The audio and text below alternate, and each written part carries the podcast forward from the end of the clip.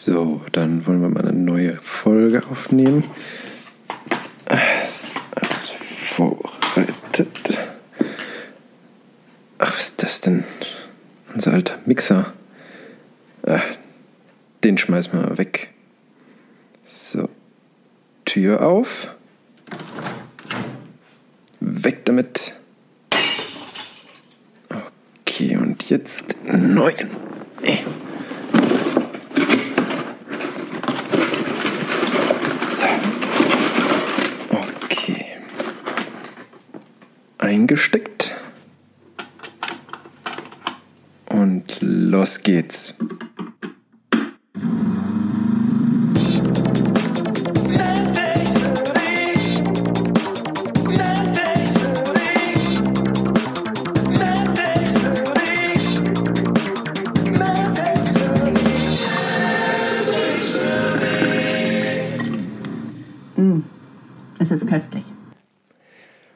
Und mit diesem wundervollen, schönen neuen Intro herzlich willkommen zu einer neuen Folge MadTech Smoothie. Auf meinen Ohren, in meinen Ohren, um meine Ohren, wie immer mein Freund und Kollege Benedikt Stanitzek. Hallöchen. Buenas tardes. Äh, und ja, mir zugeschaltet äh, aus München, Dr. Deutsch. Wie Ja, geht's? n- noch nicht Dr. Deutsch, aber ähm, ich arbeite dran.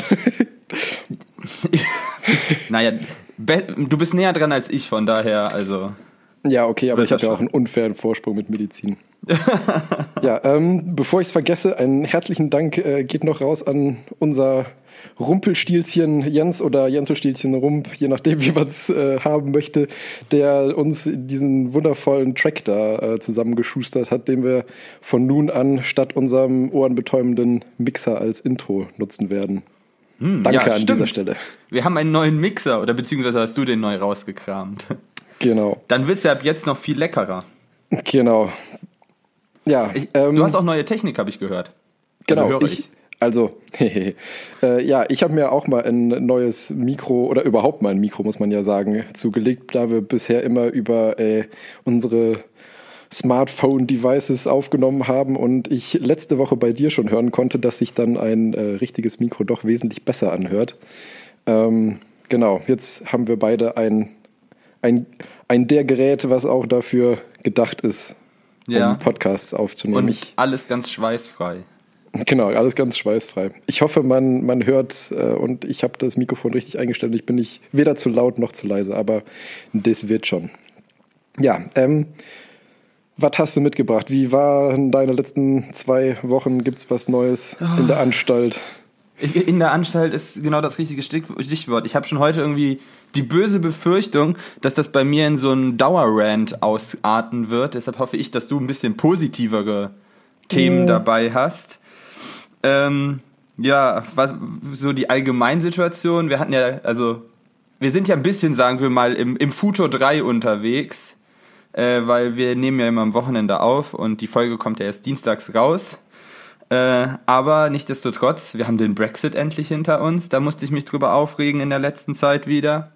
Dann dieses unsagbare Virus, also beziehungsweise nicht das Virus, das kann ja sein, wie es ist, aber diese ganze Panikmache. Ja, da dazu wirst du von auch- mir auch einiges hören. Ja, ich hoffe doch mal, dass ich da noch was Fundiertes bekomme, weil ich muss mich dann immer zurückhalten, dass ich dann nicht gleich äh, einfach nur schreiend wegrenne, wenn ich mal wieder irgendeine reißerische Ja. Schlagzeile der Bild lese oder sowas. Äh, ja, im Institut äh, regnet es immer noch rein. Jetzt regnet es in Aachen wieder mehr, also regnet es auch wieder mehr rein. Uns gehen so langsam die Eimer auf, aus. Sind es Äh. denn noch mehr Lecks geworden oder ist es immer noch ein und dieselbe Stelle? Flächiger. Schön. Ich nehme mal an, das ist immer das gleiche Leck, aber es verteilt sich auf mehr Deckenfläche. Ja, Naja. es, es breitet sich aus. Das, ähm, das kann einfach sein, dass es die Menge ist. Äh, ich habe mit, mit an meinem Zelldemonstrator, ich weiß nicht, ob ich das schon mal hier äh, erwähnt hatte, wir, wir basteln ja im Institut, forschen wir ja an äh, neuen Materialkombinationen für äh, Lithium-Ionen-Akkuzellen. Äh, Genau, du hast nur mal erzählt, dass ihr da bei, beim Fügen und Schweißen da mit dem Ultraschallschweißen diese Dinger da irgendwie versucht zusammenzubraten. Richtig. Äh, und eine von denen, die, die nicht ganz so gut geraten ist, habe ich ein bisschen präpariert und dann kostet so ein Anschauungsobjekt äh, gebastelt, sodass man das bei Industriebesuchen oder bei neuen Ausschüssen, wo man nochmal neues Geld haben möchte zum Beispiel, dass man handreichen kann und zeigen kann, was wir da so alles gebastelt Fancy. haben. Da, darfst du ein Foto davon auch an die äh, Nicht-Fachöffentlichkeit bringen oder ist das eher äh, intern zum Nutzen? Das ist eher intern zu nutzen. Schade. Ah, schade. Ich hätte das ja gern mal gesehen. Hm, Ja, äh, aber ich muss da ja auch ein bisschen an den Steuerzahler denken, Ach, Äh, der- der das nicht finanziert hat, will ich mal nur so meinen. Also, wenn das halt öffentliche Töpfe wären, dann hätte ich, hätte ich gesagt, da hat ja jeder ein Anrecht quasi drauf. Aber ähm, wir müssen unser Geld ja hart erarbeiten, quasi. Ja. Ähm, äh, noch was, das, was mich ein bisschen äh, verwirrt hat.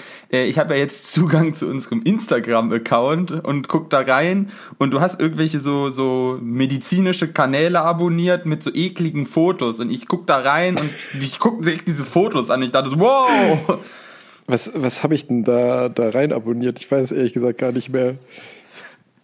Also, ich, äh, ich dachte eigentlich nur, dass ich diesen Meme-Channel genommen hätte. nee, nee, nee, da waren auch noch andere nee, Dinge. nee. Okay, da muss ich mal gucken. Naja, aber ja, damit muss halt einfach leben. Und bei dir so? ähm, ja, bei mir gibt's, also ich meine, klar, das, was du alles erwähnt hast, was in der Öffentlichkeit war, das habe ich auch alles mitbekommen und eher, ja, sage ich mal, unerfreut aufgenommen, als wie erfreut, als wie, oh Gott. Ähm, und ja, was Hey, gibt's du sonst bist noch? Ah, Rheinländer, du darfst als wie sagen. Ich darf als wie sagen, okay, Ja, danke, das dass, danke, dass du mir die Erlaubnis dafür gibst. nee, ich war, ähm, wie du ja schon äh, weißt, am letzten Montag, also heute ist Samstag, der erste, zweite, Montag war ich äh, in Essen und ähm, ja, da war ich dann letztendlich auf dem Vorstellungsgespräch, weil ich mich da an der Uniklinik einmal vorgestellt habe. War auch alles sehr gut und schön und eventuell zieht es mich dann wieder zurück Richtung Heimat, wenn ich dann mit dem Studium fertig bin. Dann Mal sind wir schauen. wieder ein NRW-Podcast. Ja, genau. Es, es bleibt spannend. Dann erzähl mal, was du so Schönes mitgebracht hast. Ich, äh, wir oder beziehungsweise wir, äh, wir möchten diese Woche bequatschen. Äh, zwei Themen habe ich mir ausgesucht, nämlich einmal das Thema Brave New Wind habe ich es genannt. Ähm, und das zweite, äh, Vicky wird dich töten. Ich muss sagen, äh, und unter erstem kann ich mir ein bisschen was vorstellen, aber bin ich trotzdem gespannt, was du mir da erzählen wirst. Unter Vicky wird dich töten, kann ich mir eher weniger vorstellen. Ich meine, ich, ich kenne Vicky aus dem Film, aber, aber was du da, Ja, wir, wir schauen mal. verpackt hast, naja, ich, Äh, wir werden und- sehen, ja. Dazwischen, äh, da du ja quasi, wenn diese Folge rauskommt, Geburtstag gehabt haben wirst, äh, habe ich dir ein, ein Geschenk geschickt. Äh, wer ja, aufmerksam das- unsere Instagram-Channels verfolgt, hat das auch gesehen, wie gut das mit der Post funktioniert hat. Ja, Ähm, ja das wir- wir Päckchen, das hoffen, liegt auch dass- schon neben mir. Ich bin gespannt, was da drin ist. ja, wir hoffen, dass da überhaupt noch irgendwas beisammen ist oder ob du nur ein Potpourri noch bekommen hast. Dazu kann ich jetzt leider nichts sagen. Ich weiß ja Ich- nur, wie es von außen aussieht aktuell. Ja, ich habe mal wieder unter die Kategorie Bastelbude geklemmt. Äh, Uh. und, äh, und es geschmackvolles Licht genannt. Jetzt habe ich Angst. Zu Recht. Ja, ähm, genau, ich habe auch noch ein bisschen was für dazwischen, aber das sollte relativ schnell abgehakt sein.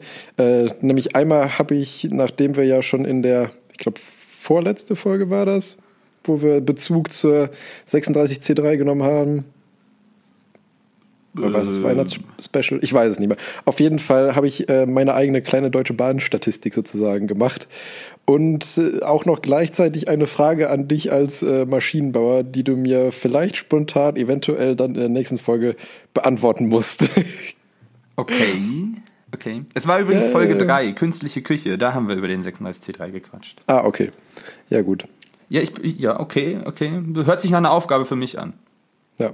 Und du hast auch noch ein Päckchen von mir bekommen. Das Stimmt. war jetzt äh, äh, nicht abgesprochen, dass wir beide ein Päckchen haben, äh, sondern das lag einfach daran, dass es tendenziell Richtung China-Schrott eventuell geht. Und, Das passt ja. Wo wir beim Thema China sind. Super. Ja, genau. Und ähm, ja, das hat halt einfach die, diese Päckchen aus Fernost, die haben ja immer so ein Lie Lieferfenster von äh, zwischen Januar und August kommt irgendwann ihr Päckchen. Naja, vielleicht sind da ja noch blinde Passagiere drin. Genau, ein paar Viren. Ah, schön. naja, das diskutieren wir dann anscheinend ja auch noch. Also um das Thema kommst du ja quasi nicht rum. Nee, das stimmt. Okay, aber erstmal äh, genug so gequasselt. Was hast du mir denn mit deinem Brave New Wind mitgebracht? Ja, äh, du musst ja auch schon ein bisschen mitarbeiten. Äh, ist, ja ist, ja schlimmer als in der Uni. Du, dir sollte der Titel eigentlich schon so einen Hint geben, also so einen kleinen. Ja, ich dachte mir irgendwie in Richtung Windenergie. Das ist schon mal richtig. Das, das ist schon mal gut. Aber wieso habe ich es denn Brave New Wind genannt? Äh, ich glaube, wir sind alle mal damit gequält worden, diesem ja, Buch. Brave New World. Richtig, richtig. Brave richtig. New Wind. Ja. Irgendwas, dass es mit Windenergie aktuell eher schlecht läuft. Könnte man ja meinen. Äh, ich habe mir das mal angeguckt. Eigentlich, äh, Kickoff war tatsächlich genau das, was du nicht gesagt hast, dass es damit eher schlecht läuft. Äh, das geistert ja wieder aktuell total durch die Medien, dass wir alle so erpichter drauf sind, den Energie, die Energiewende zu packen und Kohleausstieg bis irgendwann Ende dieses Jahrtausends gefühlt vollziehen wollen. Und dann brauchen wir ja trotzdem unsere, unseren Strom, der muss ja irgendwo herkommen. Der wächst ja nicht auf Bäumen, leider. Äh, also wäre ja gerade für Deutschland, also Solar eher untauglich, aber Windenergie, Wind haben wir hier noch. Also wäre Windenergie super. Allerdings ist halt äh, das mit den Windanlagen so und da sieht man halt, wenn man sich die Statistiken über die letzten Jahre anschaut und die gebauten, also die nicht geplanten, sondern nur alleine die Zahl der gebauten Windkraftanlagen, äh, also diese einzelnen Windräderchen, sich anschaut, dann sieht man halt, äh, dass das in den, im letzten Jahr, also im letzten zwei Jahren, 2018 und 2019, exorbitant abgekackt ist, um fast 80 Prozent. Das heißt, wir haben ab 2010 einen stetigen Anstieg ähm, der Gebau Anzahl der, also der, des Neubaus eben von bis zu äh, 1000 bis 1500 Anlagen pro Jahr. Und 2018 haben wir noch so knapp 800 Anlagen und 2019 300 Anlagen. Hm. Ja, genau. Hm. Das ist ja mäßig. Das ist mäßig. Äh, in Brave New World gibt es ja auch quasi, aus die, diese, dieses Buch gibt es ja auch dann diesen, im Jahr 2540, dieses, dieses Regime, das äh, Stabilität, Sicherheit und Frieden gewährleisten soll, quasi, und man äh, sich um nichts mehr Sorgen machen soll. Äh, und genauso kommt mir das eigentlich auch ein bisschen irgendwie so momentan vor, nach dem Motto, äh, wir wollen ja alle grüne SUVs, äh, aber gleichzeitig haben wir keinen Bock auf Windräder und, äh, und SUVs. Also SUVs wollen wir alle fahren und äh, keine Windkraftanlagen in unseren Gärten oder in, in unseren Hinterhöfen. Äh, da hat, passt ja dazu, dass der Herr Altmaier diese Ein-Kilometer-Regel jetzt auf den Weg gebracht hat. Der Wirtschaftsminister. Der Wirtschaftsminister hat mhm. sich überlegt, dass man in einen Kilometer um jede Siedlung, und Siedlung ist dabei halt wirklich äh, quasi. Eine Kreuzung mit einem Klo in der Kirche. Ja, so, so quasi, ja. ja. Äh, ein Kilometer im Umkreis darfst du nichts bauen. Und das pauschal. Nicht irgendwie dass man das fundiert sagt und sagt, im Einzelfall prüfen wir das, wenn das wirklich irgendwie störend ist da, weil da irgendwelche Gegebenheiten sind, dann kann man davon mal Abstand nehmen, sondern einfach grundsätzlich darf man das nicht. Und das geht vielen sogar noch nicht weit genug, weil die Leute haben Ängste. Was haben die Leute für Ängste? Hast du da auch was mitbekommen? UFOs. UFOs. Davor haben die Leute auch Angst. Aber die Leute haben momentan vor allem Angst. Also aber jetzt in Bezug auf Windräder. Ja, das, also die haben, also sag ich mal so, die Angst, die ich noch ein bisschen, sage ich mal, nachvollziehen könnte, ist ja da im Winter so mit Eisschlag und so weiter, wenn da sich irgendwas löst und so. Ich meine, das ist ja auch, finde ich, noch am realistischsten. Weil wenn Angst. du da drunter stehst oder wie und dann Eisplatte auf den Kopf kriegst. Ja, beziehungsweise sag ich mal, in, in, äh, in der Rotationsebene dich befindest, sodass dir das Ding da entgegenfliegen kann. Mhm. Nicht? Ja. Du, ja. du guckst not amused. Naja, das Phänomen ist ähnlich äh, wie bei ähm, Flugzeugflügeln. Darüber könnte ich wahrscheinlich noch mal eine, ganz- auch schon nochmal ein separates Thema machen, wo da Eis ansetzt und wie das äh, wegfliegt. Man hat ja immer dann so die schöne äh, Vorstellung, dass das dann einfach, dass das Ding dann mit Eiszapfen quasi um sich schmeißt und die Leute davon erdolcht werden, so in Rotationsrichtung. Das ist aber ja Blödsinn, weil äh, so würde die Eisplatten, die sich da ansetzen, würden sich halt auf der quasi auf der sehnenabgewandten Seite des Flügelprofils ansetzen, das heißt an der breiten Seite. Äh, und dann tatsächlich quasi in Strömungsrichtung abreißen und nach hinten wegrutschen. Da du da ja aber quasi die nicht mehr die Rotationsenergie hast, sondern quasi nur in axialer Richtung, äh, wärst du wahrscheinlich, also wär- wär- wärst du eigentlich nur richtig gefährdet, wenn du direkt darunter stehst. Aber ja, das ist, bis wir das durch haben. Ich habe mir jetzt mal andere Sachen nämlich hier angeguckt. Nämlich die Leute haben ja dann immer Angst, dass die ganzen Tiere getötet werden, weil die da suizidal in die äh, da reinfliegen und wie in so einem Mixer gehäckselt werden. Der Eiswurf hattest du schon angesprochen, dann Brandgefahr. Wett. Ja, die Dinger brennen ja schon mal. So eins unter 10.000 fängt man ein bisschen an Ja, aber. Häuser brennen auch. Es sind Ängste. Äh, Schlagschatten, tolles Wort, tolles deutsches Wort, Schlagschatten. Und natürlich der böse Infraschall. Also übrigens das gleiche. Was, was kann ich mir unter Schlagschatten vorstellen? Naja, wenn das Ding vor der Sonne steht und du hast immer von den Flügeln immer so Lichtschatten, Lichtschatten, Lichtschatten, Lichtschatten. Also so. quasi wie so, ein- so ein Shutter-Effekt. Und gerade dieser Schlagschatten und der Infraschall, Infraschall, da äh, die Aluhutträger äh, kennen das auch noch von den ähm, Hochspannungsleitungen. Dieses Brummen, was da immer Ja. die Leute attackieren soll, das ist quasi auch immer referiert als Infraschall. Und das soll auslösen Müdigkeit, Atembeschwerden, Schwindel, Tinnitus, Bluthochdruck, Angstgefühle. Alles, was gut und teuer ist. Ja, man, man also eigentlich alles. eigentlich ist das der Teufel. Äh, und ich habe mich natürlich dann gefragt, ist das Schwurbel oder äh, ist das tatsächlich fundiert? Hat das Gesundheit, gibt es gesund, nachweislich gesundheitliche Risiken äh, von technischen Anlagen, die uns in eine bessere Zukunft führen sollen? Äh, das hört sich jetzt erstmal an nach einem The Thema für dich. Äh, ich, mich hat das aber so ein bisschen persönlich an, angefixt, weil Infraschall. Ähm, und mir ist so äh, im, im Netz bin ich äh, darüber gestolpert worden, dass die AOK zusätzliche Ultraschall äh, und Blutuntersuchungen mit übernimmt. Toll, eine Krankenkasse, die sowas übernimmt. Klasse. Ähm, und dann steht unter den ganzen Stimmt, da hattest du, da hattest du was in unserem Twitter-Account geteilt gehabt, oder? Richtig, und das Dass ich, sie darauf achten sollen auf äh, die Strahlbelastung. Exakt, die äh, AOK weist dann noch gleichzeitig darauf hin, dass man, dass äh, Leute mit jeder Ultraschalluntersuchung setzen sich einer zusätzlichen Strahlenbelastung auf, aus. dachte ich mir auch so, okay, wer hat das verbrochen? Ja, also hiermit möchte ich nicht dazu aufrufen, sich eine ordentliche Krankenkasse zu suchen und keine Krankenkasse voller Aluhutträger. Aber ja. Ähm, Aber gab es dazu auch mal irgendwie ein offizielles Statement oder so? Weil ich meine, ein, ein Aufmerk also wir werden ja höchstwahrscheinlich nicht die Ersten sein, äh, die das sozusagen gesehen haben und sich denken, so Moment, Ultraschallstrahlung, das sind zwei unterschiedliche Paar Schuhe irgendwie. Nicht, dass mir das bekannt wäre. Aber ich habe das auch nicht weiter verfolgt. Also mir ist das mir ist das, für mich ist das dann gegessen, wenn ich mir das anhöre. Ich bin ja ein bisschen, sagen wir mal, Ultraschall geschädigt, wenn wir äh, da drin bleiben wollen, weil wir ja im Institut sehr viel mit äh, Ultraschall arbeiten. Und habe mich natürlich dann direkt gefragt, oh mein Gott, bin ich gefährdet? Brauche ich einen Strahlenanschutz, äh, Strahlenschutz? Äh, Ja, voll. ja, das würde natürlich, Hulk. das würde natürlich auch erklären, warum die ganzen Leute Angst vor den Windkraftanlagen haben.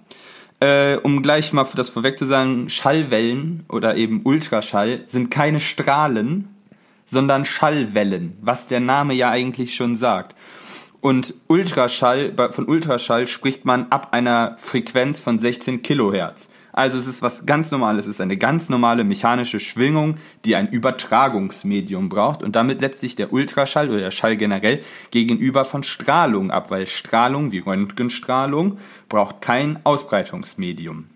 Ja, und da kann ich dir auch direkt ein Anwendungsbeispiel aus der Medizin nennen, weil deswegen braucht man für einen Ultraschall nämlich auch immer dieses tolle Gel, um nämlich diese Sonde an den Körper anzukoppeln. Weil wenn du nämlich kein Gel hast, dann siehst du einfach schwarz. Naja, du würdest schon was sehen, weil Luft ist ja auch quasi ein Übertragungsmedium, aber die Wirkung wäre halt schlecht. Ja, also du würdest im Prinzip Rauschen sehen, aber Äh, das- nicht das, was du sehen willst. Und das liegt halt daran, dass die Ausbreitungsgeschwindigkeit von Schall in der Luft bei 343 Metern die Sekunde liegt. Und zum Beispiel in Flüssigkeiten wie Wasser äh, bei 1000, also in Wasser, das ist nur die Zahl für Wasser, aber bei Flüssigkeiten und bei Feststoffen liegt sie noch viel höher, bei 1484 Metern pro Sekunde. Und diese große Dis äh, Differenz äh, ist halt ähnlich wie wenn wie du halt bei Licht dann Brechungen hast, hast du das dann bei Ultraschall auch, hast andere Übertragungsgeschwindigkeiten und damit äh, sieht dein, deine Gerätschaft halt nicht mehr. Ich nehme mal an, dass dieses Gel ungefähr die gleiche Ausbreitungsgeschwindigkeit aufweist wie der menschliche Körper. Ja, das- dieses Gel, das ist im Prinzip einfach angedicktes Wasser. Also wie der menschliche das ist Körper auch- quasi, ne? Genau, das ist auch das, was wir immer den, den Patienten sagen. Keine Angst, das ist nur angedicktes Wasser, macht keine Flecken, ist nur nass und glitschig. So, also brauche ich doch kein Dusimeter, wenn ich im Ultraschalllabor arbeite. Alles sicher, oder? Weil die Leute haben ja trotzdem Angst. Äh, und ich bin deshalb über ein Paper gestoßen äh, im, im Journal Frontiers in Public Health von Juni 2014, also jetzt nicht flammneu. Äh, das Tolle daran ist, dass die Leute, die dieses Paper geschrieben haben, ähm, nicht von der Uni sind, sondern von einem Forschungsinstitut und die haben sich einfach mal hingesetzt und alle Studien, die es zu diesem Zeitpunkt schon gab, zu diesem Thema Wind Turbines and Human Health äh, mal zusammengesammelt. Und die sich alle durchgelesen und mal geschaut, was die ganzen Studien denn dann so sagen. Also sozusagen ein Review-Paper gemacht. Ja. Ähm, weil das ist ja eigentlich immer das, was, man, was einem bei allen Verschwörungstheorien oder so über den Weg läuft.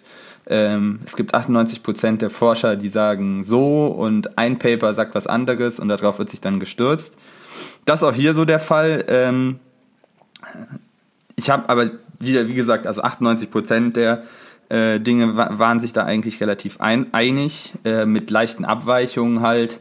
Aber das kommt wahrscheinlich auch immer ein bisschen darauf an, wie die Studie halt aufgebaut worden sind, wie der Versuch halt aufgebaut worden ist. Äh, und da das alles viel zu weit gehen und tiefgreifend wären, man kann das, also wenn man Bock hat, kann man sich die ja alle durchlesen. Aber ich habe mir jetzt halt mal eine Studie zu eine, eine von denen, die da war, zum Thema ähm, der, des Infraschalls rausgesucht und mir das mal genauer angeguckt, was die da getan haben, was sie rausbekommen haben. Äh, is that any good or is it bullshit quasi? Und ich habe mir rausgepickt Low Frequency Noise äh, Large Wind Turbines von Henrik Möller und Christian Sierra Pedersen. Äh, die kommen von der University in Aalborg äh, und haben das Ganze veröffentlicht. Oh Gott, wo haben sie es veröffentlicht? Äh, ach hier, Section of Acoustics, was auch immer. Äh, aber das ist halt eingereicht worden ähm, am 5. Juli 2010 und akzeptiert worden am 20. Dezember 2010, also knappes halbes Jahr. Eigentlich ja schon ganz gut. Also es hat nicht ewig gehangen, also nehme ich mal an, dass da nicht viel Ja. rumgedoktert worden ist, dann noch nachträglich. Äh, was haben die sich angeguckt? Äh, die haben sich ähm, ja, Windturbinen angeguckt. 48 äh, Windturbinen angeguckt äh, mit größer 3,6 Megawatt. Ähm, und äh, also das sind halt diese großen und sie haben sich dann noch als Referenz auch noch kleinere angeguckt, nämlich welche von, also die äh, von 2,3 bis 3,6 Megawatt sind. Ähm, sie haben aber gleich gesagt, also das ist jetzt halt schon 2010, das ist halt in der Relation, wo wir jetzt mittlerweile sind, ist das schon ewig her, weil der Sektor sich Ja, halt ein, ein ganzes Jahrzehnt. ein ganzes Jahrzehnt, aber in, der, in dem Jahrzehnt ist halt unglaublich viel passiert. Ähm, und sie sagen schon 2010, dass wahrscheinlich bei, also bei zukünftigen Windturbinen, die man so aufstellt, äh, wahrscheinlich sich eher so um die 10 Megawatt äh, handeln wird. Und das ist de facto auch so. Also man nimmt, man versucht ja immer größer zu werden, weil je größer der äh, Durchmesser des Rotors ist, desto eff effizienter arbeitet die Windturbine einfach. Naja, das heißt, klar. man will eigentlich so groß werden, wie es geht und äh, je weiter man halt die Fertigungsprozesse bei diesen, äh, bei den Rotoren quasi optimiert und bei den Elektrogeneratoren, ähm, ja, desto besser wird das und desto größer werden die. Man ist halt, gerade Offshore-Windparks ist man schon deutlich größer, aber die darf man halt auch nicht auf dem Land aufstellen. Aber ja, so in der, Deswegen Offshore. Deshalb Offshore, richtig. Aber das ist egal, da werden ja keine Menschen mit belästigt. Also, was, haben, was, was, was kam da raus? Ähm, und sie haben sich halt dann angeschaut, sie haben halt Mikrofone aufgestellt, rings um, dieses, um diese Testobjekte, diese 48 verschiedenen Windturbinen äh, und haben immer in Strömungsrichtung halt gemessen. Das heißt, äh, da, so wie der Wind halt Wind fließt, also um die Windgeschwindigkeit. Aber kann man das immer so machen? Weil die sind ja auch, sage ich, also die, die Turbinen sind ja auch ausrichtbar in den Wind. Aha. Das bedeutet, wenn du stationär da irgendwie was hinbabst, kann es ja sein, dass, äh, wo du das da aufgestellt hast, es gerade in Windrichtung stand und in 90 Prozent der Fälle strömt der Wind anders. Naja, die Dinger, also die, die sie untersucht haben, waren nahezu alle, die steht nahezu alle, ähm, mit halt so einer Selbstausrichtung, also dass die immer in Wind stehen. Äh, und die Mikrofone waren halt kreis, also waren immer quasi so angebracht, dass die sich halt mit dem Turbinenkopf gedreht haben, so da, oder also die Mikrofone standen, aber die Auswertung hat halt quasi das immer rausgerechnet, welches Mikrofon halt in Windrichtung steht und welches halt dann Ah, okay, quasi also in, in radialer Richtung, so dass du halt das ganze Schallspektrum quasi immer aufnehmen kannst, weil Mhm. das ist ja nicht homogen, dass das ist quasi Schallquelle in der Mitte von dem Rotor und dann kugelförmig rum, sondern das Profil wird, Ja. sieht halt schon anders aus. Es wird halt äh, in quasi genau, wenn du in Rotorachse stehst, lauter sein, als wenn du davor stehst und dahinter wird es wahrscheinlich auch ein bisschen lauter sein als davor. Ja, okay. Alleine, weil du dann halt Turbulenzen erzeugst. Also das haben sie sich halt angeguckt, äh, also das haben sie so halt aufgebaut. Und noch ein zusätzliches Messset haben sie dann halt in verschiedenen Räumen von so Testhäusern. Also die haben so Containerhäuschen aufgebaut. So ein paar Dixie-Klos Die haben tatsächlich aufgestellt. auch in echten Häusern gemessen bei Leuten da in, in, der, in, den An, in der Gegend. Äh, aber das ist halt sehr alles sehr subjektiv, weil jedes Haus ist ja anders gebaut, anders eingerichtet, andere Ja. Räume. Und dann wollten sie halt so Normräume haben und haben sich halt ihre eigenen Räume gebaut, um halt zu gucken, ähm, weil draußen ist halt schön und gut, da gibt es auch noch gen- genug Messwerte, weil die sind ja alle gesetzlich äh, normiert, dass die halt nicht lauter als 40 Dezibel, dBA, dBA, ganz wichtig, sein dürfen. Ähm, und das ist ja aber nicht, also für diesen Infraschall, für diese Belastung, die Leute mal sagen, das, da zählt ja nur das, was drin ist. Weil da werden die Leute ja während dem Schlaf gestört oder was auch immer. Ähm, und als sie sich das mal dann angeguckt haben und alles vermessen haben, dann sieht man halt schon, ähm, dass die meisten Windturbinen ähm, ein, also, also eigentlich hatten alle so den höchsten Punkt, also die, die waren am lautesten bei 500 Hertz. Da war die stärkste Belastung. Und dann kann man generell sehen, dass kleinere Windturbinen bei äh, niedrigeren Frequenzen leiser sind. Also wenn es noch niedriger wird. Das heißt, also dass größere Turbinen logischerweise lauter sind, aber nur halt im Infraschallbereich.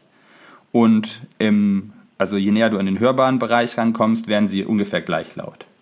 Was ja schon mal eine wichtige Aussage sind. Das heißt, äh, gerade den Trend, den wir haben mit den immer größeren, wäre halt eigentlich genau Wasser auf die Mühlen von den Leuten, die gegen die, also die meinen, dass die durch diesen Infraschall gestört werden, weil der bei größeren halt vermutlich stärker auftritt. Also er tritt stärker auf, aber die medizinischen Folgen. wa- was hatten die, was hatten die nochmal definiert als Infraschall? Was für ein Spektrum? Ich glaube, das hatte ich noch gar nicht gesagt, weil das steht hier nämlich bei mir darunter. Äh, das sind Frequenzen, die niedriger sind als 250 Hertz. ja, okay, aber das menschliche Ohr kann ja schon auch unter 250 Hertz hören. Ja, das, das äh, sagt ja keiner, dass man das, das Infraschall unhörbar sein soll.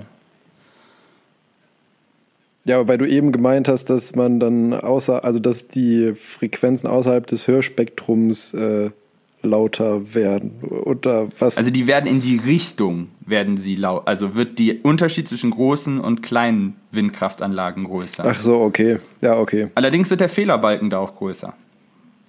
Toll. Ja, was man damit anfangen möchte, äh, da, das möchte ich hier ja, da möchte ich ja keine, keinen Kommentar zu abgeben. Ähm, was man auch noch gesehen hat, ist, dass der Wind einen Einfluss hat. Je schneller der Wind ist, desto lauter, ich, ich sag jetzt immer lauter, also desto lauter wird das auch im Infraschallbereich, obwohl es dann irgendwann nicht mehr hörbar ist. Ist ja auch quasi, ja. Ja, macht ja auch Sinn, Deshalb, sag ich man mal. misst Ne? das ja alles über dieses Dezibel, über den Schalldruckpegel.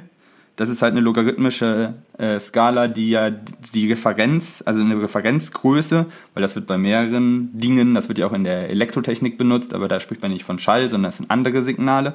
Aber wenn man da über Schalldruck spricht, dann vergleicht man halt äh, den Druck, den so eine Schallwelle produziert, mit einem Referenzdruck und als diesen Referenzdruck hat man halt Anfang des 20. Jahrhunderts ähm, 20 Mikropascal festgelegt. Also das sind 2 hoch mal 10 hoch 5 Pascal und 1 mal 10, äh, 2 mal 10 hoch minus 5. Habe ich, glaube ich, falsch gesagt, weil zwei, äh, mal 10 hoch 5 Pascal kannst du das in Bar umrechnen. Also es ist sehr, sehr, sehr, Okay, sehr ja, niedrig. ja, ja. Also weil man rechnet ja Ganz, sonst immer in ganz Bar. wenig. Ganz, ganz Bar. Ja, ja. Ja, also wie, aber ja, also das setzt das immer halt in Vergleich, äh, in, ins Verhältnis und dann halt in der, äh, im Zehner-Logarithmus, äh, sodass du sagen kannst, äh, also nicht sagen kannst, also das steigt halt logarithmisch an und nicht linear, weil sonst wirst du ja bei der Ja. Skala irgendwann verrückt, bei, Ja. damit die Unterschiede halt ein bisschen mehr auffallen. Ähm, aber was dann halt auffällt, ist, wenn du den Wind dann dir anguckst, dass der bei ab 7 bis 8 Metern pro Sekunde ähm, verändert sich der Pegel halt nicht mehr so stark. Also das wird dann nicht, das, der Unterschied zwischen kleinen und großen nicht mehr größer. Was interessant ist. Also es ist egal, ob es stimmt. 8 oder 80 Meter pro Sekunde sind. Windgeschwindigkeit. Der Unterschied zwischen kleinen und großen Windturbinen bleibt dann gleich. Nahezu. Äh, und dann das, was du eben hier schon gesagt hast, da haben sie nämlich angeguckt, wie sieht das, wenn das von vorne angestra angepustet wird. Also wenn, wie sieht der Schall aus, wenn du von vorne guckst, von links und von rechts. Äh, und dann fällt halt aus, dass du halt siehst, dass äh, von vorne und von rechts äh, es deutlich leiser ist als von links. Liegt das an der Rotationsrichtung von dem Verdammt, Ding? jetzt habe ich gedacht, jetzt könnte ich dir noch einen davon erzählen.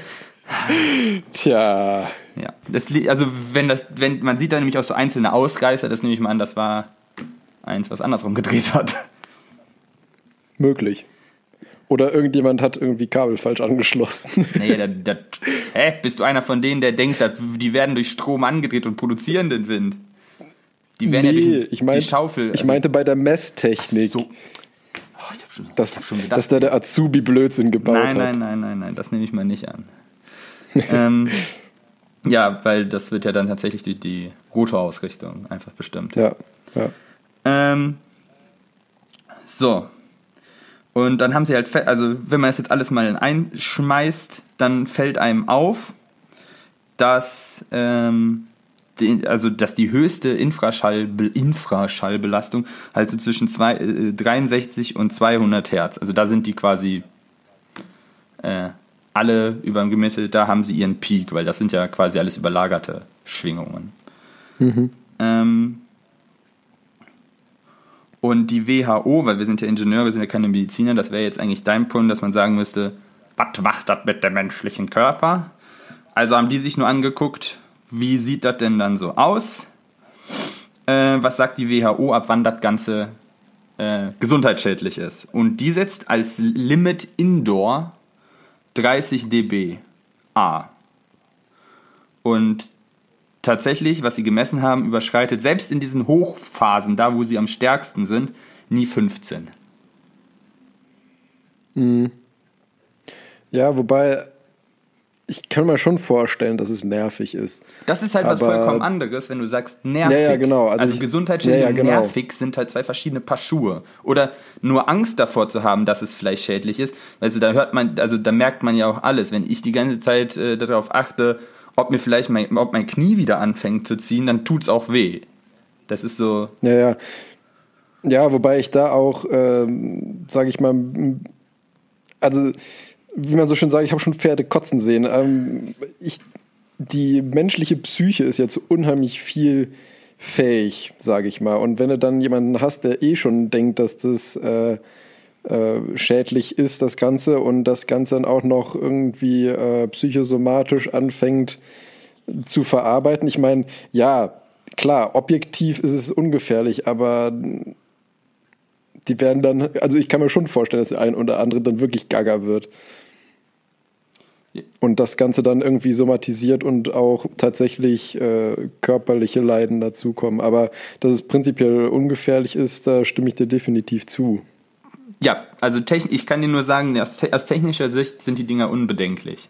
Selbst die alten. Weil du musst dazu noch sagen, ähm, dass neuere durch halt die ergodynamische Entwicklung der Rotorblätter und also aufgrund der Effizienzsteigerung halt immer weniger Turbulenzen verursachen, um halt weniger Widerstand zu haben und damit mehr Energie zu gewinnen, halt auch immer leiser werden. Ja. So, und also aus technischer Sicht kann ich es nicht nachvollziehen und das unterstützen die Studien auch. Ähm, was man halt noch überlegen könnte, um den Leuten da ein bisschen zu helfen. Das ist das Gleiche, was ja auch passiert hier. Äh, wir kommen ja aus dem Einzugsraum vom Köln-Bonner Flughafen. Äh, da sind ja auch die Leute immer auf die Barrikaden gekommen, wegen dem, wenn da wieder mehr Flugzeuge landen sollten, dann war es ihnen wieder zu laut. Äh, ich weiß, dann war nämlich bei uns auch so ein Messwagen, der, der hat halt gemessen ja. und dann wurde halt in den Bereichen, wo das tatsächlich die Grenzwerte überschritten hat, den Leuten halt angeboten, dass äh, Schallschutzfenster verbaut werden sollen auf Kosten des ja, Flug Flughafens. Und genau sowas das haben stimmt. die hier halt auch als Lösung gesagt, weil das halt deutlich sehr stark variiert. Also die Grenzwerte waren alle darunter in den Räumen, die sie sich angeguckt haben, aber sie haben halt auch festgehalten, dass je nachdem, wie der Raum halt aufgebaut ist, also nicht nur, ob da jetzt nur Teppiche drin sind und dicke äh, Schränke an der Wand stehen, sondern halt alleine von der Geometrie und den Resonanzen, die du damit erzeugst, kann es halt das eine mal besser sein als das andere. Dass man den Leuten dann halt ja, anbietet, äh, für bessere Dämmung zu sorgen. Also nicht halt Wärmedämmung, ja. sondern Schallisolierung. Das kennt man ja aus Tonstudios. Das, da da gibt es ja auch ja. Lösungen.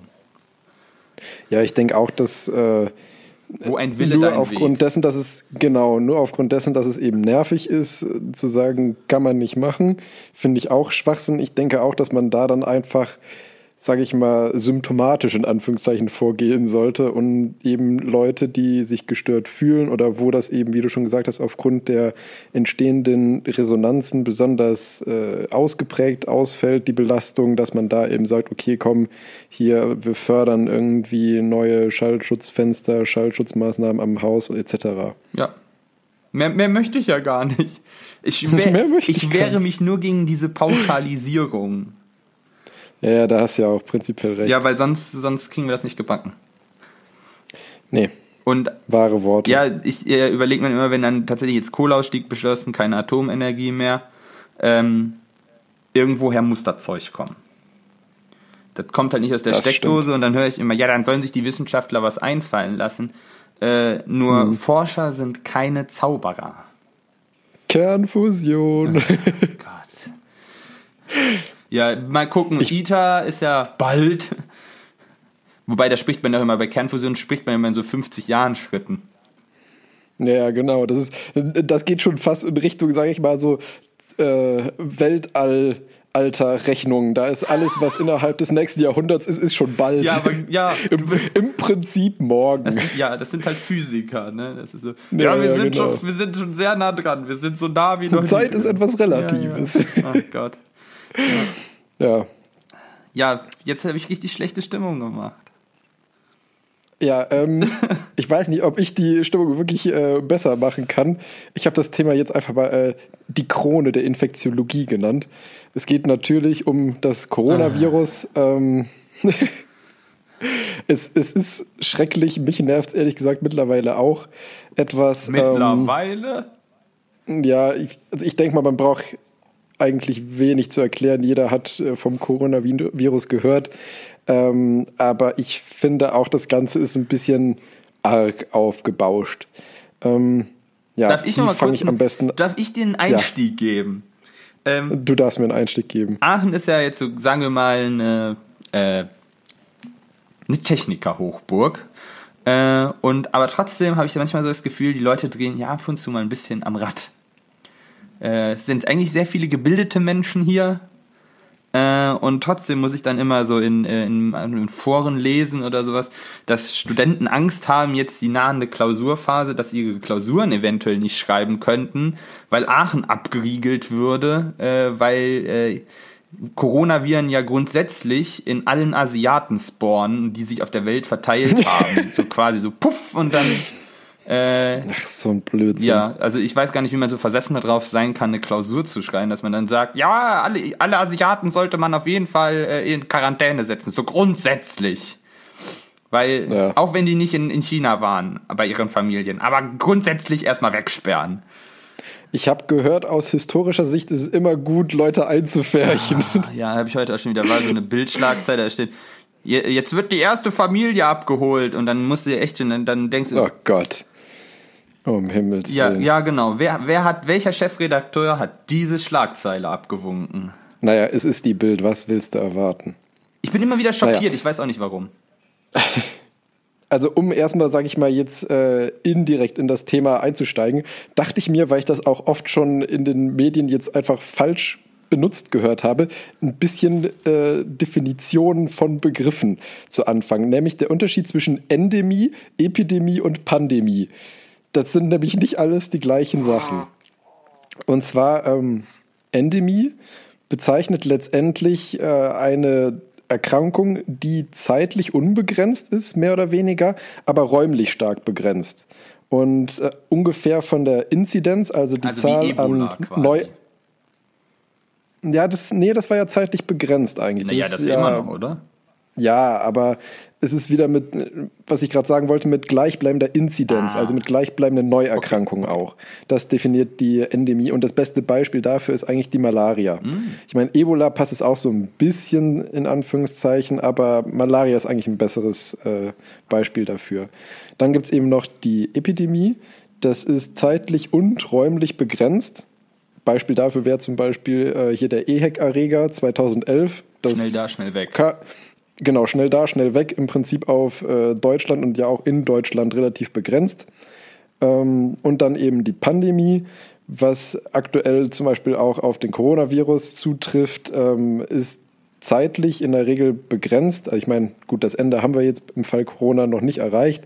Äh, räumlich aber relativ unbegrenzt, beziehungsweise um es Pandemie zu nennen, müssen mehrere Kontinente betroffen sein und mit steigender Inzidenz. Und das Beispiel aus der Vergangenheit dazu wäre zum Beispiel der SARS-Erreger. Zu dem werde ich nachher auch noch Oh was Gott. erzählen. ja, man muss das Ganze ja irgendwie auch ein bisschen einordnen, nein, alles weil gut. SARS war ja auch ein Ich Coronavirus. bin ja jetzt mal froh, dass ich jetzt mal fundierte Informationen bekomme und nicht immer so ein Rumgeschrei. Ja, also ähm, zum Verlauf erstmal am 31. Dezember 2019 gab es den ersten offiziellen Bericht der Regierung in China aus äh, Wuhan, dass da eben ein neuartiges Coronavirus entdeckt wurde, was für die dortigen Erkrankungen äh, verantwortlich ist. Danach ging es dann ähm, ja die ganze Zeit schon durch die Presse und die äh, ja, Weltpresse und WHO ist dann ja auch auf den Plan gerufen worden, haben da Nachforschungen angestellt. Am 20. und 21. Januar war ja auch eine große Delegation der WHO dort vor Ort, haben sich die ganzen Schutzmaßnahmen, Quarantänemaßnahmen etc. angeschaut. Und seit dem 21. Januar ist dieses komplette Genom von diesem Virus auch schon im Internet für alle Forschungseinrichtungen frei erhältlich, Juhu. sodass jeder, sage ich mal, daran forschen kann und schauen kann, ähm, wie es eben, wie man da eben gegen vorgehen kann und eben auch entsprechende Testkits bereitstellen kann, um das Ganze zu nice. diagnostizieren. Globale Forschung. Nice. Genau. Äh, apropos, äh, was sagst du gleich noch, warum das Ding heißt wie Bier? Nein, mit Bier hat das ja nichts zu tun. Das, äh, woher denn, also warum die Coronaviren Coronaviren heißen, Na, man hätte sie auch Bud gar Light. Virus nennen können oder so. Ja, das hast ja, ja gut. Nee, das hat ja nichts mit Ja, Bier zu tun. aber womit? weißt du das? Nee, keine Ahnung. Könnte ich höchstens jetzt spontan noch googeln, aber Hätte ja sein können, dass du das, wird Fundiertes sich, hast. Nö, leider nicht. Muss ich dich enttäuschen. Ich meine, Corona heißt ja eigentlich Krone vielleicht, weil Ach, deshalb die weil Krone. der ersten- Der, Ja, ah, genau. Sag das doch. Du hattest doch Latein. Ja, tut mir leid. Wo brauche ich mal Latein? Du hattest nicht Latein, brauchst Latein und ich hatte Latein. Was, wann ist mir das letzte Mal Latein über den Weg gelaufen? Was weiß ich. Ähm, ja, ich, keine Ahnung. Ich kann jetzt nur mutmaßen, dass vielleicht irgendwie der Entdecker das gesehen hat und das irgendwie unterm äh, Elektronenmikroskop oder wo man das das erste Mal gesehen hat, aussah wie eine Krone. Ich weiß es nicht. Vielleicht war es auch einfach ein blöder Einfall. Das müsste ich, wenn, nochmal nachgucken, woher der Name kommt. Ähm, genau, die aktuelle Situation ist folgende. Aktueller Stand vom äh, Robert Koch Institut, was ja in Deutschland und auch international, sage ich mal, anerkannt ist für Erregerforschung mehr oder weniger und ja auch das erste Institut war, was sich grundsätzlich ähm, damit befasst hat. Insgesamt gibt es Stand heute, 1. Februar 2020, 11.987 Fälle international. Davon allein 7153 in der Provinz Hubei, also da, wo auch die Stadt Wuhan liegt. Also mehr als die Hälfte davon sind eben da vor Ort. Mit insgesamt 259 Toten, die alle in China gelebt haben. Also Tote gibt es noch nicht international, sondern nur national in China. Außerhalb von China gibt es bisher in Anführungszeichen nur 132 Infektionen, keine Toten. Aktuell sieben Infizierte in Deutschland und noch in 22 anderen Ländern, wobei jetzt innerhalb von Europa die ganzen Infektionszahlen auch in allen, also auch in anderen europäischen Ländern einstellig sind weiterhin, also eher als Einzelfälle zu bezeichnen sind. Noch etwas Generelles, sage ich mal, zu den äh, Coronaviridae, also zu der Familie der Coronaviren. Es gibt, wenn ich mich äh, richtig da eingelesen habe, aktuell kennt man 44 Spezies mit diversen Unterspezies. Und diese, also diese Viren sind zwischen 120 und 160 Nanometer groß. Also echt Kleine winzig, wenn man bedenkt, dass. Quasi ja, genau. Deswegen, die siehst du nämlich auch nicht mehr mit einem normalen Mikroskop, weil mit einem normalen Mikroskop kannst du eben, ist das kleinste, was du auflösen kannst, theoretisch so groß wie der unterste Bereich von der Wellenlänge des sichtbaren Lichts, also 400 Nanometer. Da wird es dann mit 120, 160 Nanometer schwierig. Deswegen siehst du die auch nur unterm Elektronenmikroskop oder anderen äh, Mikroskopen, die eben für kleinere Auflösungen geeignet sind. Die Coronaviride gehören zu den, der Familie der behüllten Viren, was insofern ganz äh, günstig ist, sage ich mal, weil behüllte Viren, die haben halt, wie der Name schon sagt, nochmal eine Virushülle. Und wenn man diese Virushülle kaputt macht, dann sind die Viren auch tot und diese Hüllen kann man mit jedem normalen Händedesinfektionsmittel zum Beispiel platt machen. Das ist zum Beispiel, wenn man im Vergleich den Norovirus sieht, also ein Erreger für Magen-Darm-Grippe, ähm, der ist nicht behüllt und da sind auch die standardmäßigen Desinfektionsmittel einfach nicht wirksam gegen. Und deswegen ist ganz gut, dass es wenigstens ein einfach zu desinfizierender Virus ist, sage ich. Ich habe auch Google jetzt mal gerade befragt und genau diese ja. Hülle, der, der gibt nämlich auch dem Virus seinen Namen. Äh, du hast das schon richtig vermutet. Lateinisch Corona, das sind äh, Krone oder im, also so Grenze. Äh, und das refer mhm. referenziert sich halt auf diese Spikes, die diese Hülle hat an diesem Virus. Ah, okay, ja gut. Mhm. Und alleine deshalb, der, wegen der, der Form halber der Name. Und deshalb hört, ja, okay. das auch, hört, heißt, hört sich das auch gleich an wie die Biermarke, weil die als Logo eine Krone hat und deshalb Corona, weil das Spanisch ja, ist. Ja, genau, das, ja, das wusste ich, dass, äh, dass das Bier wegen der Krone so heißt, aber bei dem Virus konnte ich mir nicht ganz. Äh, Hätten wir das auch geklärt. Ja, Genau. Ähm, das Genom in diesen Viren ist ein RNA-Genom, also nicht DNA wie bei uns, beziehungsweise zu Deutsch DNS müsste man ja eigentlich sagen, ähm, sondern eben RNA.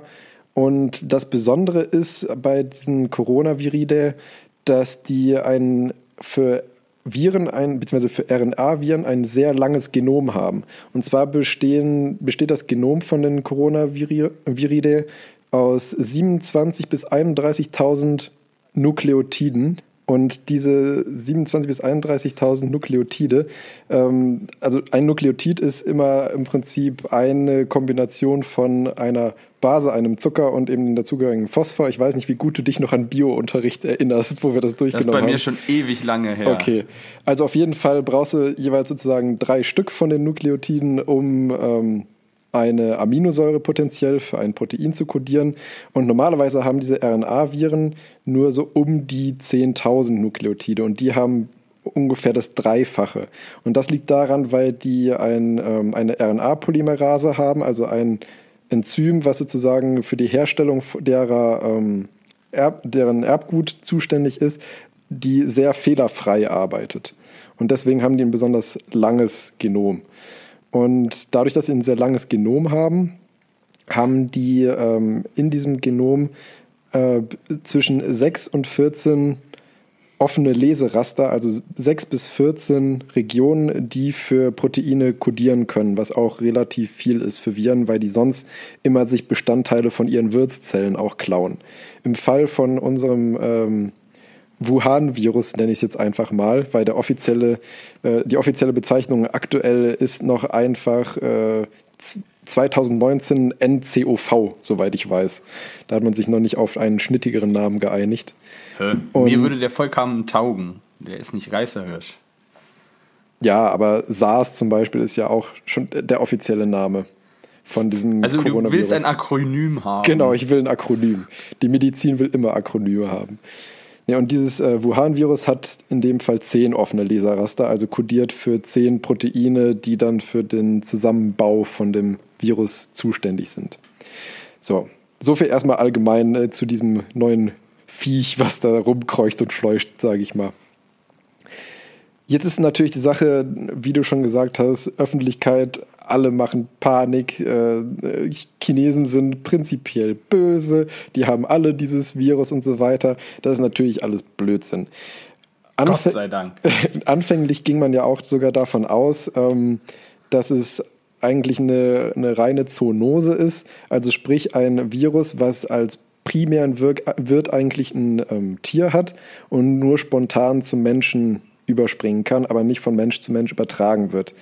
Das wurde dann relativ früh, sage ich mal, revidiert, weil das kann man nämlich ähm, ganz gut auch an den, ähm, an den Zahlen, sage ich mal, festmachen. Da gibt es die sogenannte Basisreproduktionszahl.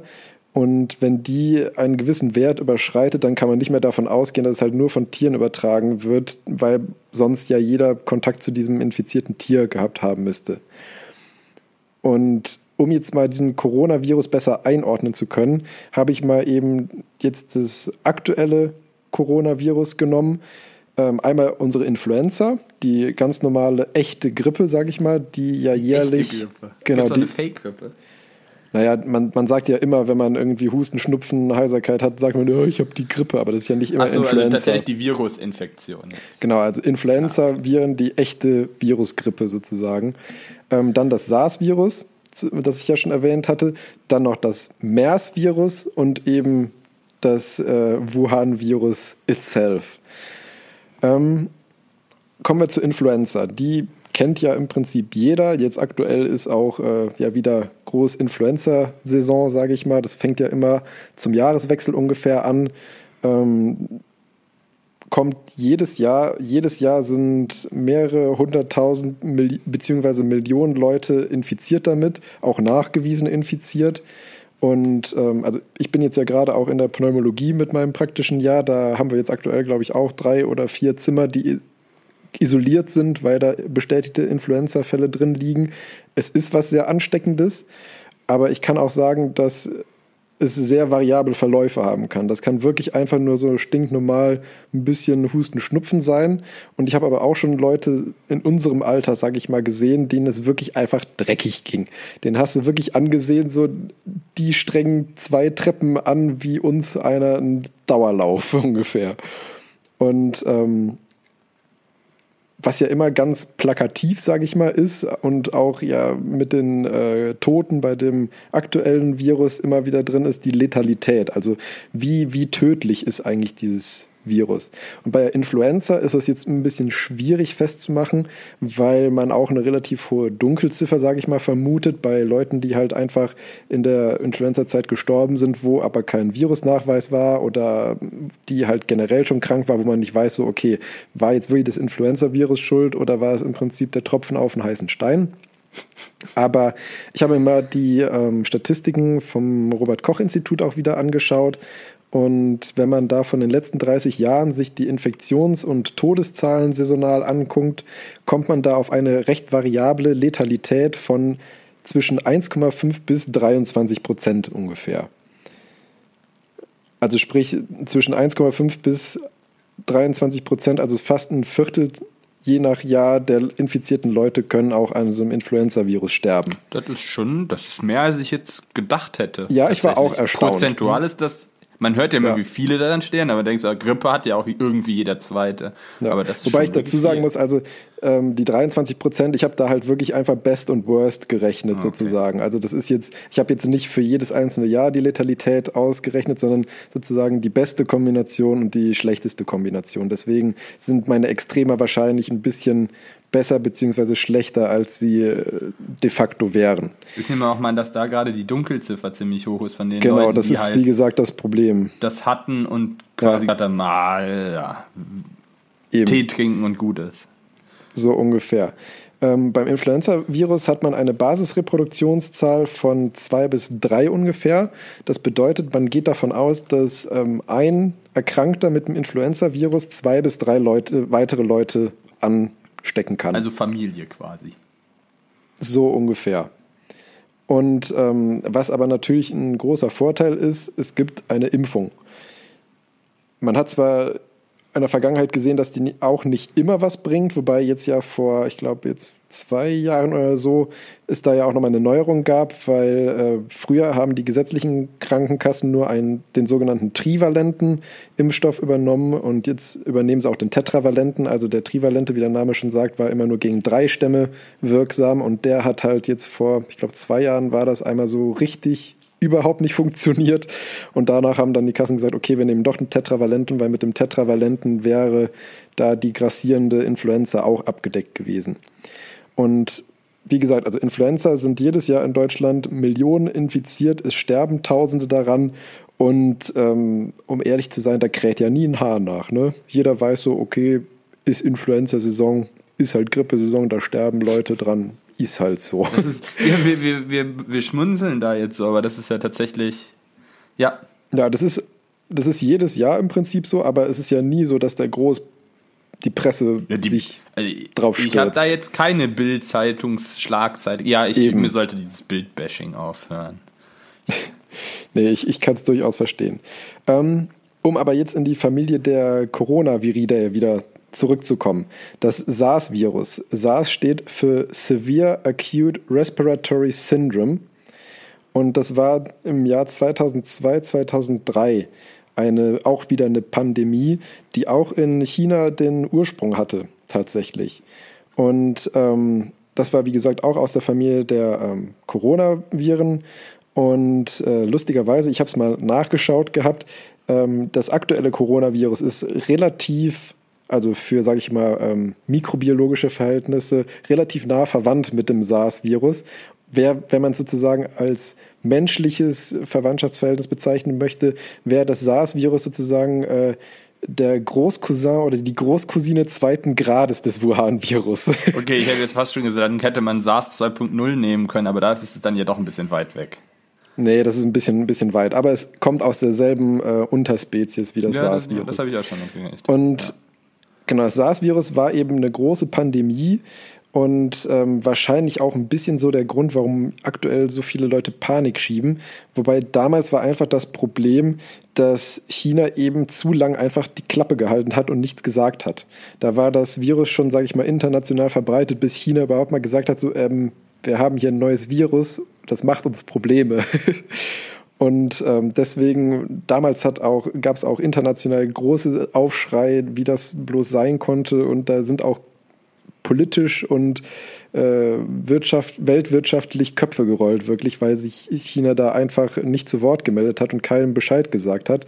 Weil hätte man eben früher was davon gewusst, hätte man es wesentlich besser eindämmen können. Und so war es eben damals auch, dass es einen sogenannten, was auch nochmal, sage ich mal, damals verschlechternd hinzukam, gab es einen sogenannten Superspreader. Das bedeutet eine Person, die die Verbreitung davon wirklich vorangetrieben hat. Und zwar war das ein Mann, der damals aus der Ursprungsregion Guangdong, wo damals das SARS-Virus, ähm, sage ich mal, seinen Ursprung genommen hat, war schon erkrankt, beziehungsweise hatte Symptome, hatte eigentlich das Virus, soweit ich weiß, nicht nachgewiesen und ist dann auf eine Hochzeit nach Hongkong gereist. Oh mein Gott. Genau, und in diesem und ähm, war dann da in einem Hotel und ist dann, glaube ich, 24 Stunden nach seiner ähm, Ankunft in ein Krankenhaus gekommen und nochmal 24 Stunden später auch an diesem SARS-Virus verstorben. Aber in diesen 24 Stunden, die er sich im Hotel befunden hat, hat er es geschafft, zwölf andere Leute anzustecken, unter anderem aus Singapur, Kanada, USA, Irland und Vietnam. Hongkong halt, ne? Genau, ich wollte jetzt sagen, halt. Guangdong kam mir jetzt bekannt vor, aber da war ich nämlich, das ist nämlich, das ist ja die angren an Hongkong angrenzende Provinz. Genau. Ja, okay. Naja, auf jeden Fall, der hat maßgeblich dazu beigetragen, dass äh, dieses SARS-Virus wirklich zu einer Pandemie wurde. Aber ähm, letztendlich war es weniger schlimm, sage ich mal in Anführungszeichen, was die Verbreitung ähm, angeht, als jetzt aktuell schon das Coronavirus ist. Weil es gab nämlich ähm, nach letzten Zahlen der WHO, die sind irgendwann von 2012, 2013, wenn ich das richtig im Kopf habe, war, gab es international insgesamt 8096 Infektionen, allerdings eine Letalität von 9,6 Prozent. Und ähm, das ist schon auch ordentlich, finde ich. So 10 Prozent ist schon, sage ich mal, so eine Marke, da kann man schon sagen, so, oh, da rafft es auch schon den ein oder anderen Nicht-Vorerkrankten Okay. hin. Und das ist, glaube ich, auch so der Hauptgrund, weil das, wie gesagt, verwandt ist mit dem SARS-Virus, auch aus China kommt und so weiter, dass einfach da viele Panik machen oder sich erinnert fühlen an diesen SARS-Virus von damals und dass damals eben alles nicht so optimal gelaufen ist. Als anderes Beispiel aus der Coronaviride-Familie gibt es noch das MERS-Virus, steht für Middle East Respiratory ja Syndrome. auch schon was von gehört. Genau, das war 2012 der Ausbruch. Ach, schon so die lange her? letzten, er- Ja, die letzten Erkrankten wurden, glaube ich, 2016 Ah. Das registriert. sein. Das ist jetzt nicht so lange her. Genau, also, aber das ist nochmal ein krasser Unterschied, sage ich mal, zum SARS-Virus und jetzt zum aktuellen Virus. Denn das war im Prinzip fast eine reine Zoonose. Da gab es nämlich als äh, Primärwirte Fledermäuse und Dromedare. Und eigentlich war es immer so, dass die erkrankten Personen, und das war auch mehr oder weniger auf diesen, ähm, auf die Region da um Saudi-Arabien, wo das herkam, auch beschränkt, ähm, weil die Leute wirklich auch immer Kontakt zu den entsprechenden Tieren hatten und Übertragung von Mensch zu Mensch ähm, nur als Einzelfälle bekannt waren und bei Menschen, die dann irgendwie schon so schwer vorerkrankt waren, dass die eben nicht mehr normal immunkompetent sind, wie jeder normale Mensch, sage ich mal. Ähm, dieses MERS-Virus hatte eine echt hohe Letalität von 34,4 Prozent tatsächlich aber es gab insgesamt auch nur 1806 Infektionen. Und es war insofern halt in Anführungszeichen irrelevant, weil ähm, es eben ein lokales Geschehen mehr oder weniger war. Also es gab auch durchaus Importe nach Europa, aber das waren wirklich Einzelfälle. Und wie gesagt, dadurch, dass es immer nur von Tier auf Mensch war in der Regel, ähm, hatte sich die genau hatte sich die ganze Geschichte schnell ähm, erledigt, wenn auch die Verläufe bei Leuten, die sich ihm angesteckt hatten, schwer waren. Ist das unnormal, dass man das die ganze Zeit irgendwie mit Plague Inc. verknüpft? Ja, stimmt schon. Ich musste auch schon oft daran denken. Da hat jemand seine Stats Ähm, falsch hochgelevelt. Oder richtig, je nachdem. Genau. Ähm, genau, beim MERS-Virus gab es, also beziehungsweise es gibt schon auch eine Basisreproduktionszahl da, aber die ist eben nicht so wichtig, weil diese Basisreproduktionszahl ja immer nur davon ausgeht, dass sich Menschen untereinander anstecken und nicht von Tier auf Mensch. Und prinzipiell ist es so, wenn du, also das hätte ich vielleicht am Anfang noch sagen sollen, bei dieser Basisreproduktionszahl, das ist auch ein Marker dafür, ob jetzt sich eine Krankheit weiter ausbreitet oder ob sie geheilt wird. Wenn sie gleich 1 ist, bedeutet das, sie stagniert. Wenn sie größer 1 ist, werden halt mehr Leute angesteckt, als ähm, sozusagen wieder gesund werden. Wenn sie unter 1 ist, dann ist die Erkrankung eben auf dem absteigenden Ast, auf gut Deutsch gesagt. Und ähm, das kann man auch ganz gut jetzt sehen an den Fällen hier in Deutschland. Die Basisreproduktionszahl von dem aktuellen Wuhan-Coronavirus ist ordentlich, sage ich mal. Also es gab von den anfänglichen Zahlen, das war aber ganz am Anfang der Infektion, gab es mal ein, äh, ein Paper, wo drin stand ungefähr 2,6. Das war aber noch, als es noch so im Tausenderbereich der Infizierten war innerhalb von China.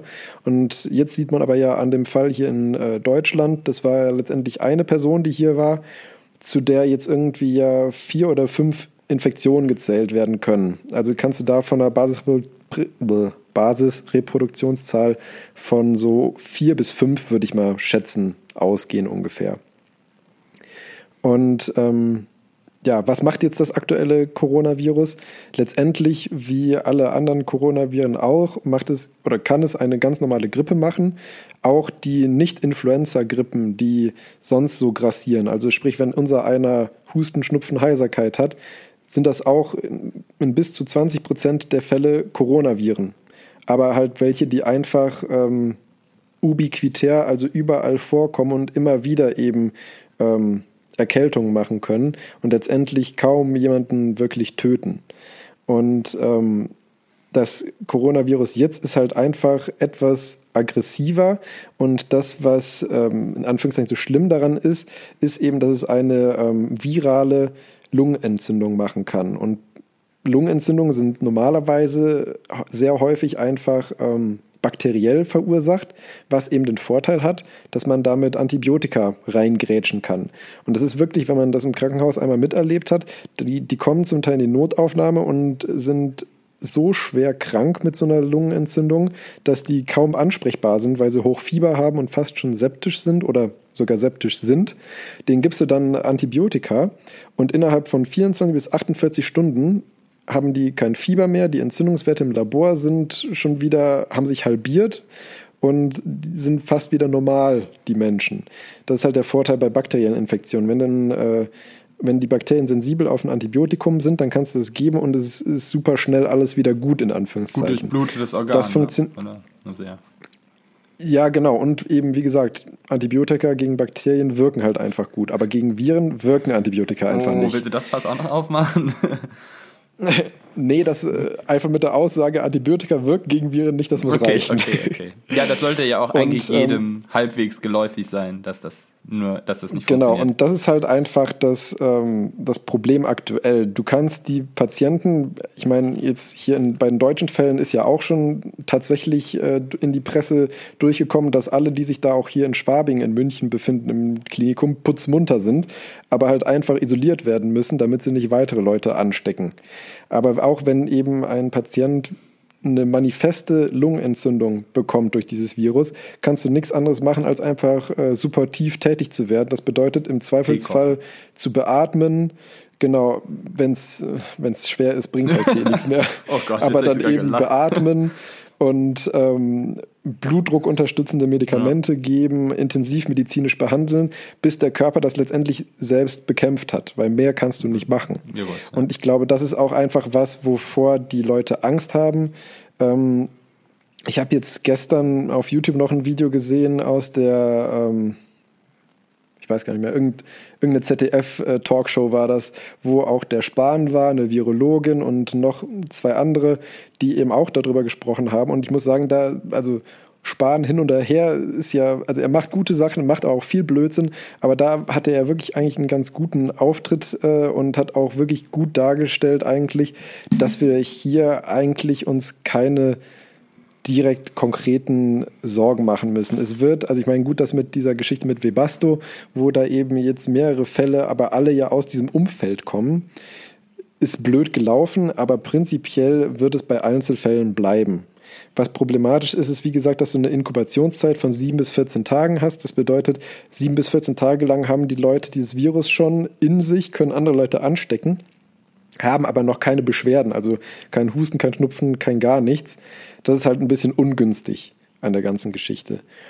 Aber ähm, sonst brauchen wir hier prinzipiell keine Angst zu haben. Und auch Leute, die sich damit infizieren, brauchen eigentlich keine Angst haben, weil ein normaler, gesunder Mensch, so wie du und ich, die eine normale Immunabwehr haben, die eine normale Immunabwehr einfach haben und nicht aufgrund von Vorerkrankungen irgendwie immungeschwächt sind, werden dieses Virus auch ganz normal bekämpfen können.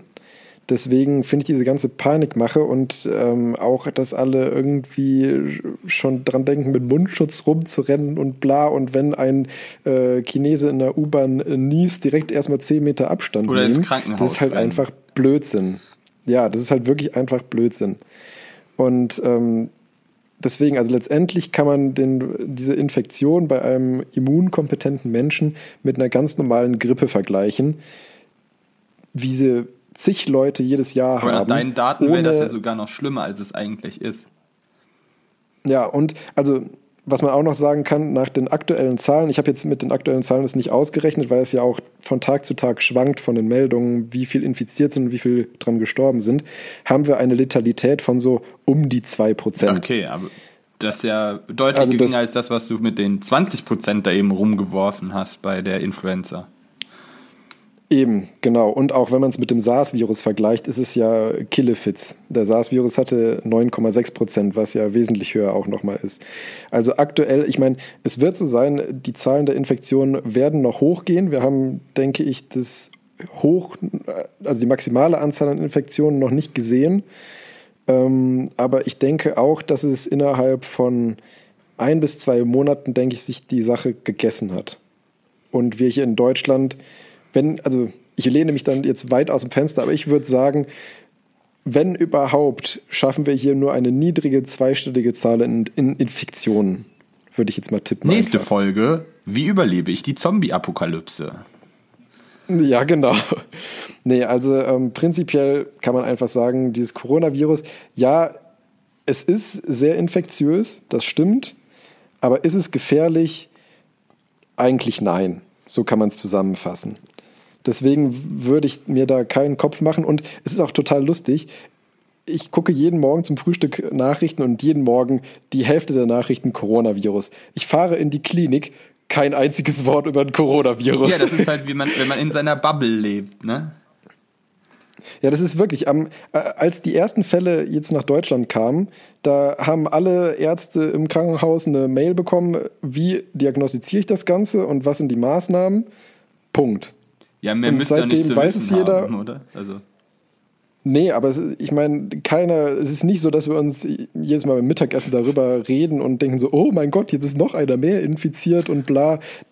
Das interessiert keinen. Letztendlich mit einem ähm, Coronavirus-Patienten würde im normalen Krankenhaus genauso verfahren, primär wie mit einem, der jetzt, sage ich mal, eine Influenza nachgewiesen hat oder eine Tuberkulose nachgewiesen hat oder ein RSV-Virus nachgewiesen hat. Die werden alle auch isoliert und dann eben zum Beispiel jetzt für einen Tuberkulose-Patienten auf eben eine spezielle infektiologische Station wie eben in Schwabing verlegt.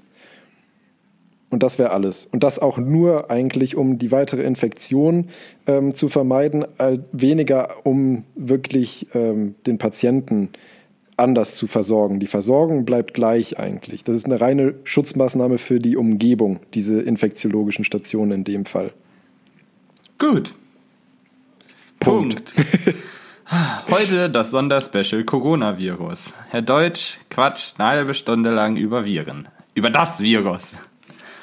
Aber Das das, Virus. Virus. Dann sind wir ja alle jetzt beruhigt. Ach halt, wir waren nie beunruhigt. Ja.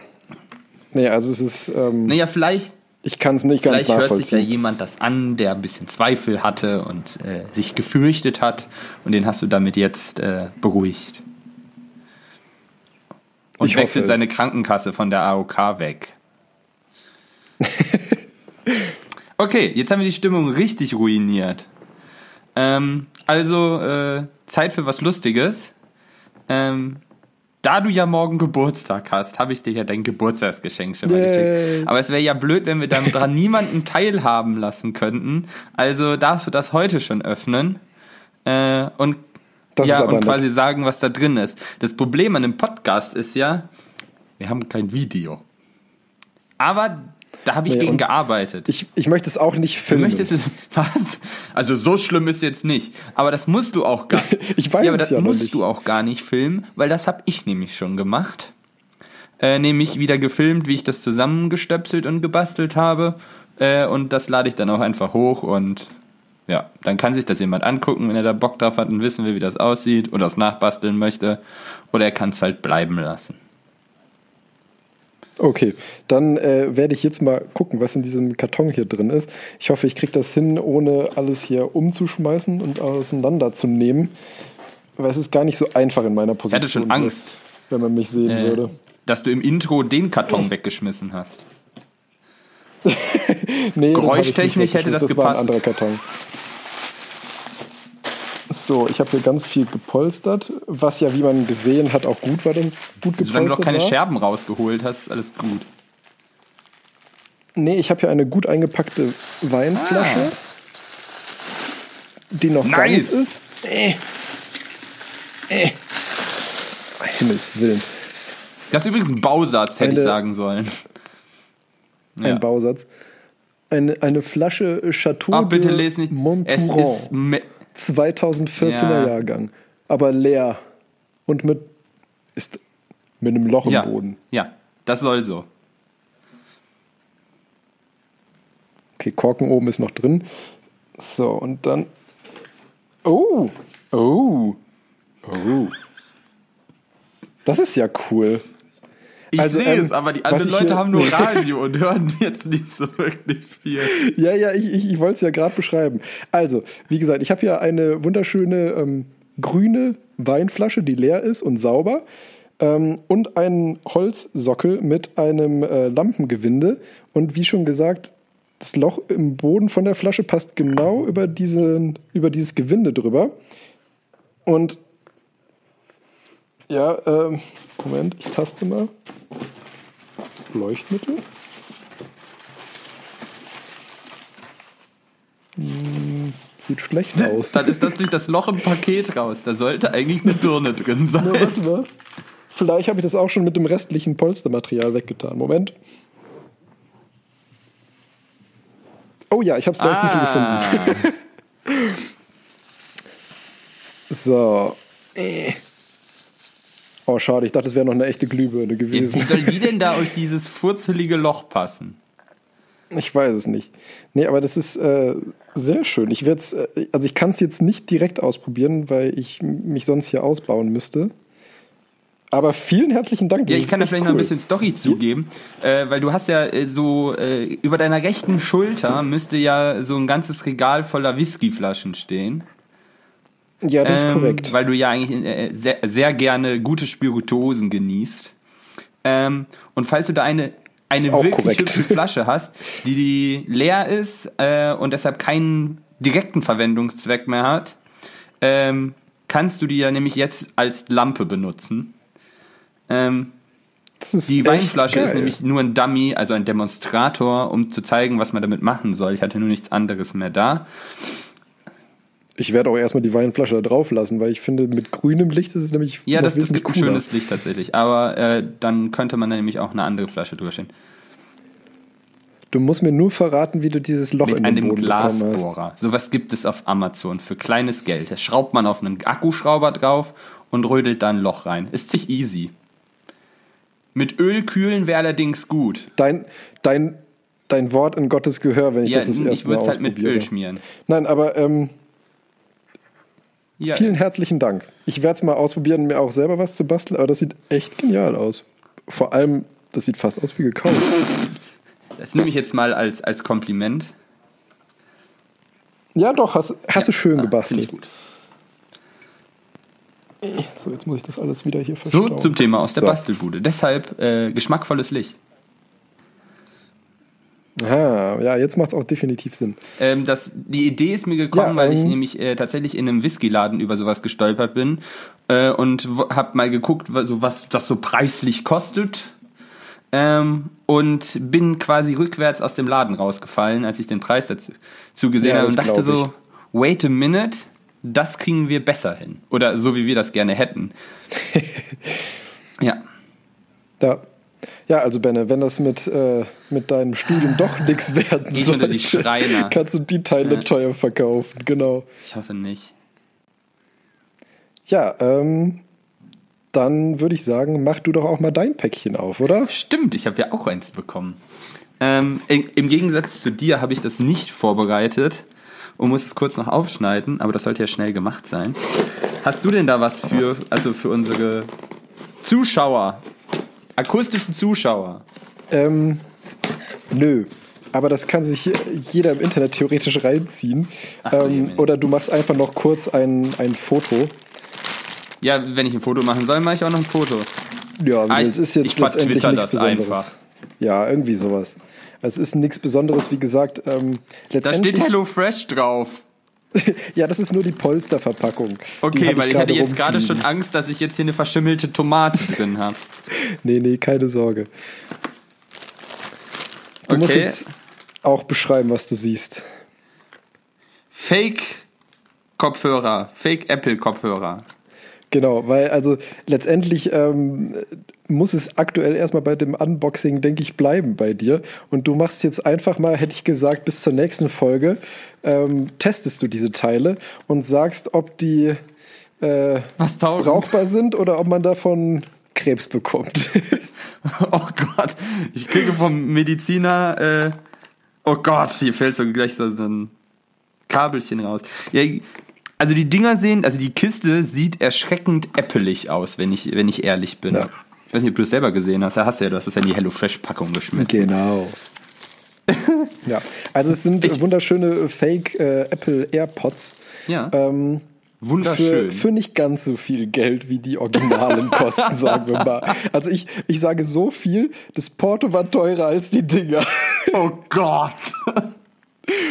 Aber ich bin Ja, gespannt, was du sagst und ob die, äh, ob du die überhaupt verbunden bekommst mit deinem Handy. Vielleicht scheitert es ja auch schon daran. Ich weiß Der erste, es nicht. der erste optische Eindruck, Plastik. Höchstwahrscheinlich, ja. Ja, äh, ich weiß noch nicht, ob ich Danke sagen soll. Dafür sollte ich die wahrscheinlich erstmal ausprobieren. Ich wollte gerade ob ich sagen, davon mal ab, bevor du Danke oder nicht. sagst. Oh Ja. Gott. Du bist Ja, sozusagen und jetzt mein missbrauchst du mich. Ja, ich wollte gerade sagen, jetzt äh, missbrauchst du mich als dein Versuchskaninchen. Oh, guck mal, die leuchten so hübsch. Rot und blau. Nee, siehst du das? Ja, doch, Oh, das, ist, das haben die echten gar nicht. Nee, finde ich, sieht auch scheiße aus. Aber das ist erschreckend, erschreckend gleich. Die sind ein bisschen größer. Ich habe sie, wie gesagt, noch gar nicht ausgepackt gehabt, deswegen weiß ich gar nicht, wie, wie die Dinger selbst aussehen. Ich kenne nur sind die so komische Umverpackung. drauf. Ja, du kannst ja, du kannst ja das auch mal irgendwie in einem kleinen Video festhalten, wenn du die ausprobierst und generell, was der Ton von denen so macht. Und dann einfach nächste Folge mal erzählen, würde ich sagen. Ja, mache ich. Es ist keine Anleitung dabei. Ich bin gespannt. Ja, und selbst wenn, würdest du sie nicht verstehen. Oh, ich, oh doch, hier ist eine Anleitung. Wie Ja. war das nochmal schlecht übersetzte chinesische Anleitung? Überhaupt nicht übersetzt. Da. Ja, dann viel Spaß beim Mandarin lernen. Es hat in China schon scheiße funktioniert. ja. Ähm, ja. Super. Danke. Noch sehr gerne.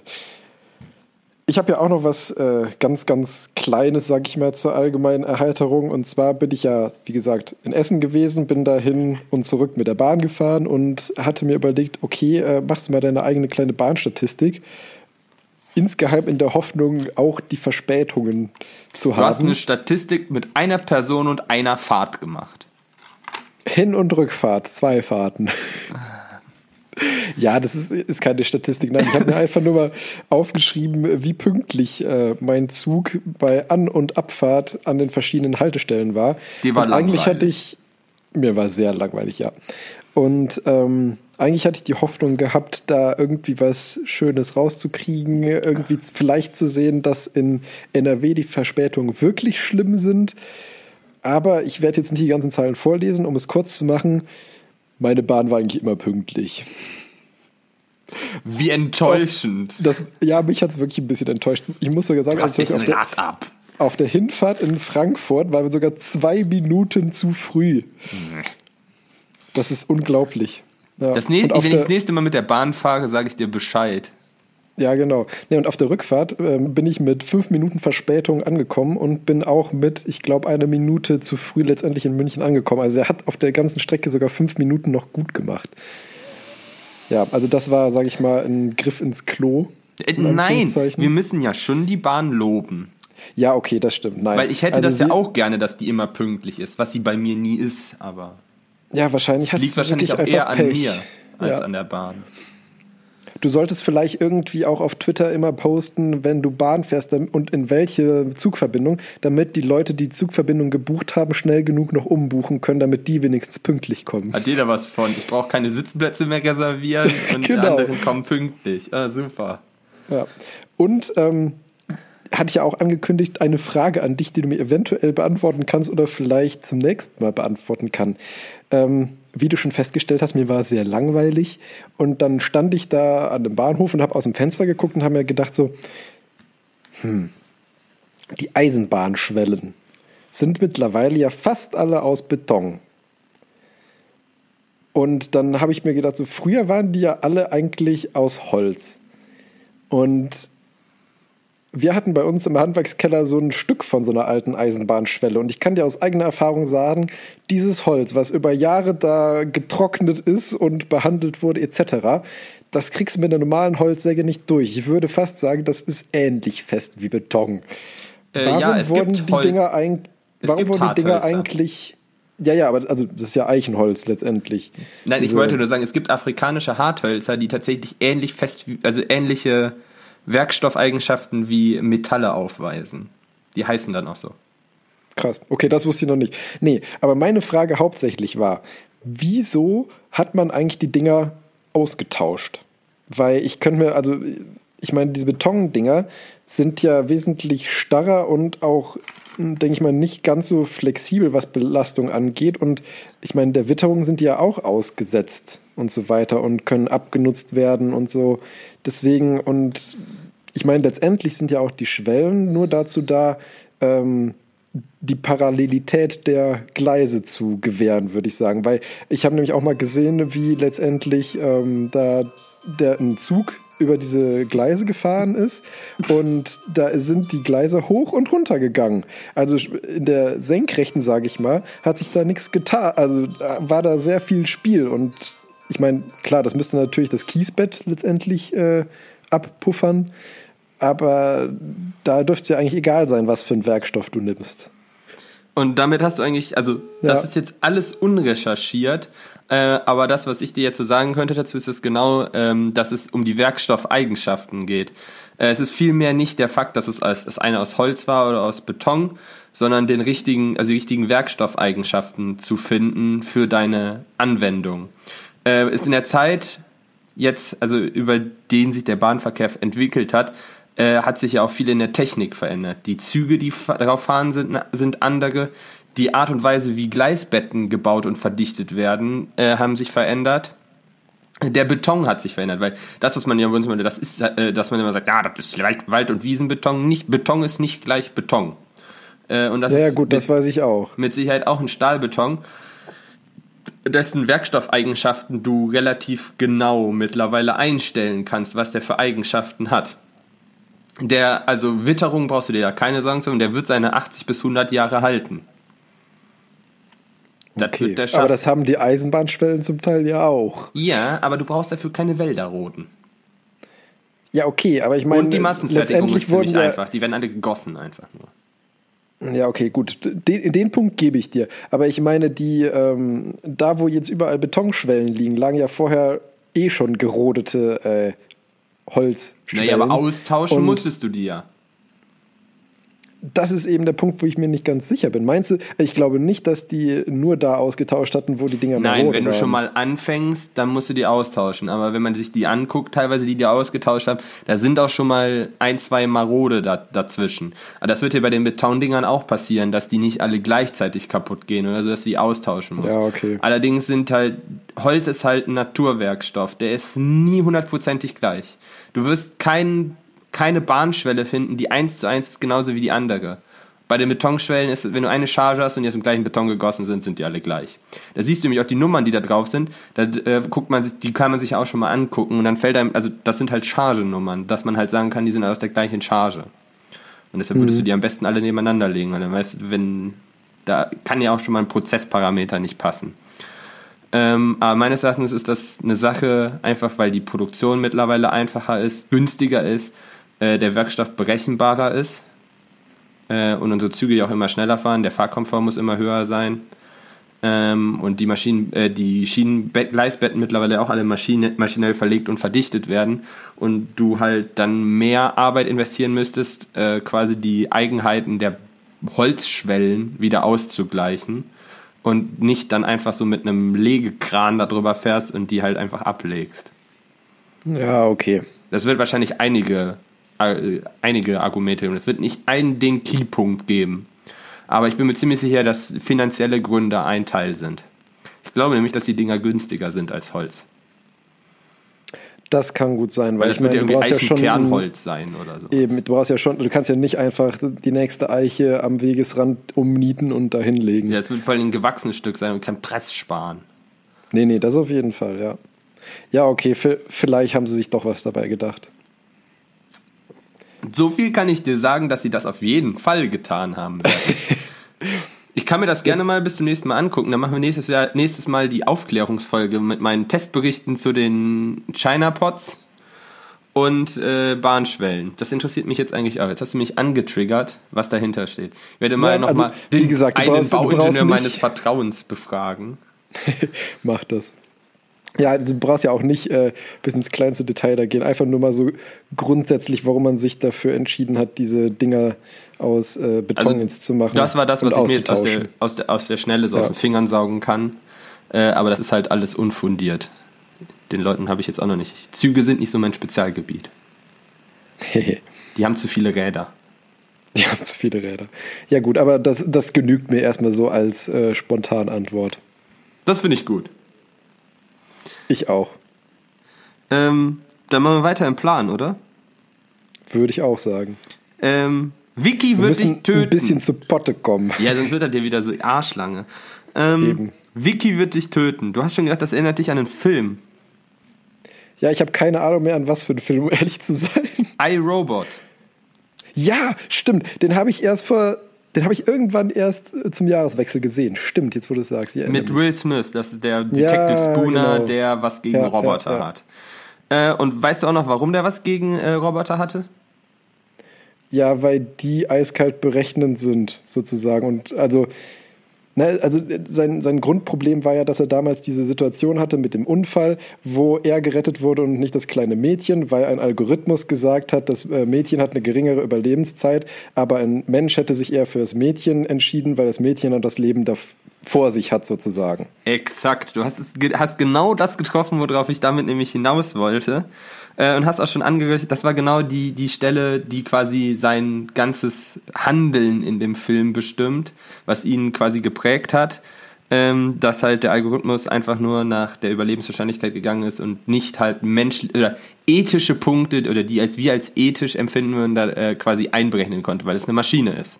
Ja, Äh, genau. und warum hat er das getan? Weil diese Roboter alle ab Basis quasi mit so drei Regeln programmiert wurden. Und die haben sich am- eigentlich alle darum gedreht, dass menschliches Leben über alle, allem steht. Äh, und das war halt die drei Richtlinien. Und denen sind die immer hinterhergelaufen quasi. Und auf dem Grund hat eben dieser Algorithmus berechnet, dass er die höheren Wahrscheinlichkeiten hat und er wurde gerettet. Ähm, wo will ich damit eigentlich drauf äh, hinaus? Du hast schon gesagt, wo das passiert ist, nämlich bei einem Verkehrsunfall. Und ah, ja, künstliche Intelligenz für äh, hier Autopilotautos. ja. Ah, genau, genau darauf will ich hinaus, nämlich ähm, autonomes Fahren. Ich sag jetzt einfach mal ganz plain autonomes Fahren, weil da wird eigentlich auch immer viel falsch gemacht. Man sagt immer ja auch schon so hier, äh, wenn, wenn man die Hand quasi vom Lenkrad nehmen kann, so, ja, ich habe ein autonom fahrendes Auto.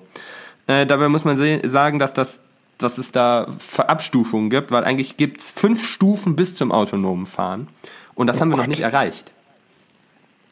Ähm, Stufe 1 ist nämlich nur das assistierte Fahren, nämlich so Fahrerassistenzsysteme, die den Fahrer unterstützen, aber nicht das Steuer übernehmen können. Also so diese Spurhalterassistenten, die man ja schon mal kennt, die so ein bisschen hin und her lenken. Äh, ACC, also die Adaptive Cruise Control.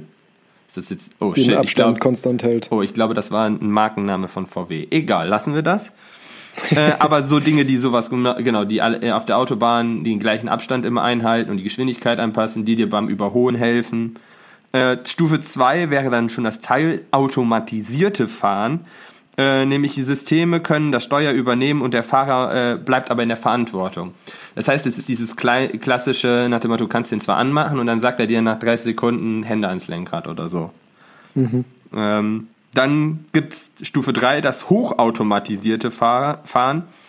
Ähm, das, da wo das Auto halt auf Wunsch des Fahrers für längere Zeit das Fahren übernehmen kann. Oder eben einzelne Fahraufgaben, wie zum Beispiel einparken. Also wo du gar nichts mehr machen musst, dich eigentlich, eigentlich aussteigen könntest und sagen können, parks Auto. Äh, und das macht das Auto dann auto, äh, quasi automatisch. Und Stufe Das müsste ja eigentlich so der Punkt sein, wo wir uns aktuell, sag ich mal, in Serie maximal befinden, oder? Ja, da bist du. Weil- Tesla hat zum Beispiel diesen Summon Mode, wo das mit der Ja. so sagen kannst, komm, komm hier oder äh, gut fernsteuern wäre halt schon wieder wahrscheinlich nur Stufe 2 oder sowas. Aber zu, oder ein- einparken können die aus ja auch alle mittlerweile automatisch. Ja, wobei es da, also zumindest die Systeme, die ich kenne, ist es ja noch so, dass der automatisch lenkt und dir sagt, was du machen sollst, aber Gas geben musst du ja trotzdem noch selber. Ja, das ist halt genau diese Stufe zwischen 2 und 3. Weil, gut, die einzige, der Unterschied ist dazwischen, das ist einzelne Fahraufgaben. Wenn du sagst, hm.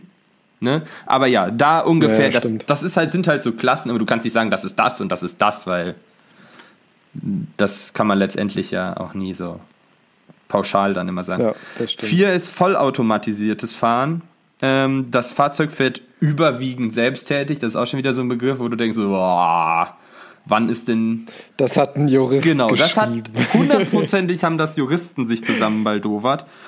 Äh, der Fahrer muss, äh, muss jedoch fahrtüchtig sein. Das heißt, du kannst das Auto alleine fahren lassen, darfst aber nicht gesoffen haben oder so. Oder musst wach sein. Ja. Und der, der, der, der, der Schade. Ingenieur würde jetzt wieder sagen, so, ja, wie können Sie darauf hinweisen, wenn die Leute das aber nicht machen, können wir ja nichts für. Nicht mein Problem, genau. ähm, und dann sind wir nämlich beim 5, bei 5 beim autonomen Fahren. Das Fahrzeug übernimmt alle Fahrfunktionen. Die Personen in dem Wagen sind nur noch Passagiere. Und nur dann, das ist ja das, wo wir eigentlich richtig, hinwollen. und das ist nämlich Dauer. Stufe 5. Und das, nur das ist das autonome Fahren. Da vorher sprechen wir nur vom Okay. automatisierten Fahren in verschiedenen Abstufen und ganz klein halt das assistierte Fahren. Ah, okay. Ja. Also jetzt könntest du noch nicht, nie eigentlich sagen, dass ein Fahrzeug autonom fährt, weil das nicht zugelassen ist. Das Jurist, Ja, allein schon näher von der. Gesetzgebung her. die sind nur automatisiert. Aber ja. Ähm, und dann kommen wir nämlich genau da zu dem Problem, was wir da haben. Also ich habe es jetzt mal rausgesucht, das, das Trolley-Problem. Das sollte eigentlich mittel auch jeder kennen. Ähm, das ist eigentlich schon 1930 definiert worden und dann noch zweimal neu. Äh, aber es stammt halt schon aus den 30er Jahren. Äh, nämlich dieses mit dem, du hast einen Zug auf einer Schiene, so eine Straßenbahn, eine Weiche und stehst an der Weichenschaltung und kannst dir überlegen, ob die, der, dieser außer Kontrolle geratene Zug halt das eine Gleis oder das andere nimmt. Auf dem einen Gleis gefährdest du ein Menschenleben, auf dem anderen mehrere Menschen. So, und wie würdest du dich dann entscheiden? Äh, und dann gibt es eben als Verschärfung daneben noch, dass halt bei den mehreren Menschen die Chance, äh, dass da was passiert, geringer ist, als, also quasi nach dem Motto, wenn ich das Gleis wähle mit dem einen, dann opfere ich den mit hundertprozentiger Wahrscheinlichkeit. Und wenn ich das mit den mehreren nehme, dann halt wahrscheinlich nur dann mit einer geringeren Wahrscheinlichkeit. Ja, oder das gibt es ja auch noch als Modell eben, dass die eine Person irgendwie ein kleines Kind ist und die Gruppe von Personen irgendwie Genau. Und alles das, Rentner das sind diese, sowas. diese Ja. äh, verschiedenen, die es da noch gab. Aber das ist so grundsätzlich der Aufbau von diesem Trolley-Problem. Äh, Mhm. Und das beschreibt eigentlich ganz gut, was wir da ja haben so, mit, mit dem autonomen Fahren. Ähm, es ist eigentlich ja ziemlich einfacher, finde Aus technischer Sicht ist das ein sehr einfaches Problem, ähm, weil 5 ist mehr als 1. ist korrekt. Genau, es ist korrekt. Also, warum haben wir so ein Problem damit zu sagen, wir lass, überlassen das dem Computer quasi einf rational zu handeln?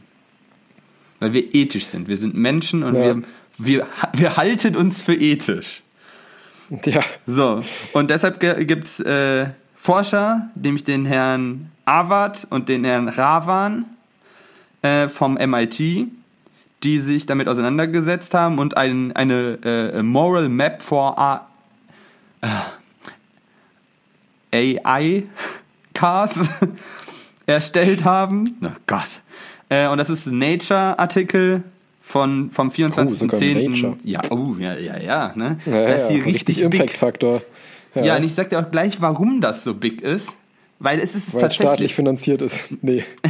Nein, das nicht, aber es ist, in der, es ist tatsächlich ein ziemlich großes Ding, weil diese Studie hatte über 18 Monate 2,3 Millionen Teilnehmer aus 233 Ländern. Ja, okay, das ist ein Brett. Das ist ein Brett. Äh, und was haben die Menschen halt gemacht? Die haben den Testpersonen, also diesen 2,3 Millionen Teilnehmern, 13 Szenarios vorgelegt, äh, die mit dem Tod mindestens einer Person zu tun hatte. Also deren Entscheidung hat immer mindestens ein Menschenleben gekostet. Also alle durften ein bisschen Gott spielen. Korrekt. Und das waren genauso diese so Trolley-Szenarien, immer so abgewandelt, auch mit alten, jungen Menschen, mehr, weniger. Äh, aber du hast halt, musstest immer so eine quasi eine letale Entscheidung treffen. Und das haben, Yay. und das, da, so haben sie halt alle diese Leute befragt. Und äh, das war halt so randomisiert, dass das halt Leute unabhängig von Wohnort, Alter, Geschlecht haben das halt beantwortet. Das war querbild. 2,3 Millionen Leute. Deshalb stand auch in diesem Paper nicht halt, wie die, wie die Beteiligung so war, weil das war einfach, es war alles dabei halt. Big Data. Ja. Da gibt es das ist wirklich, aber sie haben damit tatsächlich ziemlich einfache Sachen dann nämlich gemacht. Äh, also sie haben vor allen Dingen alles aussortiert, alle Länder aussortiert, äh, aus denen weniger als 100 Antworten kamen, weil sie das dann als für nicht signifikant erachtet haben. Weil was haben sie mit den Darf man bei 2,3 Millionen auch ruhig so machen, finde ja, ich. also weil sie, was sie dann nämlich ja gemacht haben, sie haben die Leute dann nämlich in Gruppen eingeteilt. Ähm, Also ich kann schon mal vorwegnehmen, weil ich gesagt habe, die Menschen halten sich für ethisch. Äh, alle, egal wo sie her waren, wie alt sie waren oder welches Geschlecht sie haben, hatten, äh, haben Menschen über Tiere gestellt bei den Entscheidungen äh, und Gruppen über Einzelne.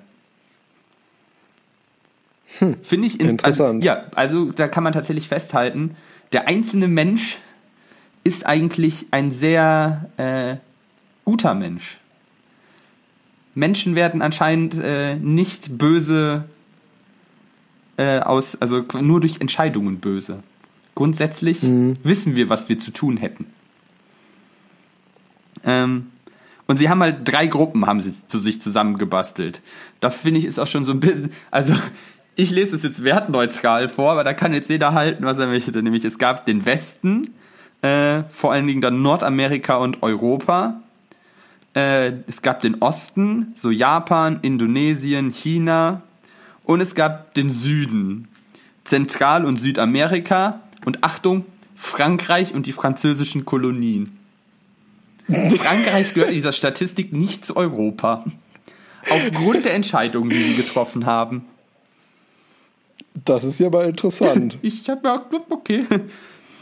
Jetzt würde mich ja brennend interessieren, was die, also worin die differiert haben. Ja, da gibt's auch, Entscheidungen. also in dieser Studie gibt's dann auch zum Schluss halt so, eine so einen abschließenden Spider-Plot.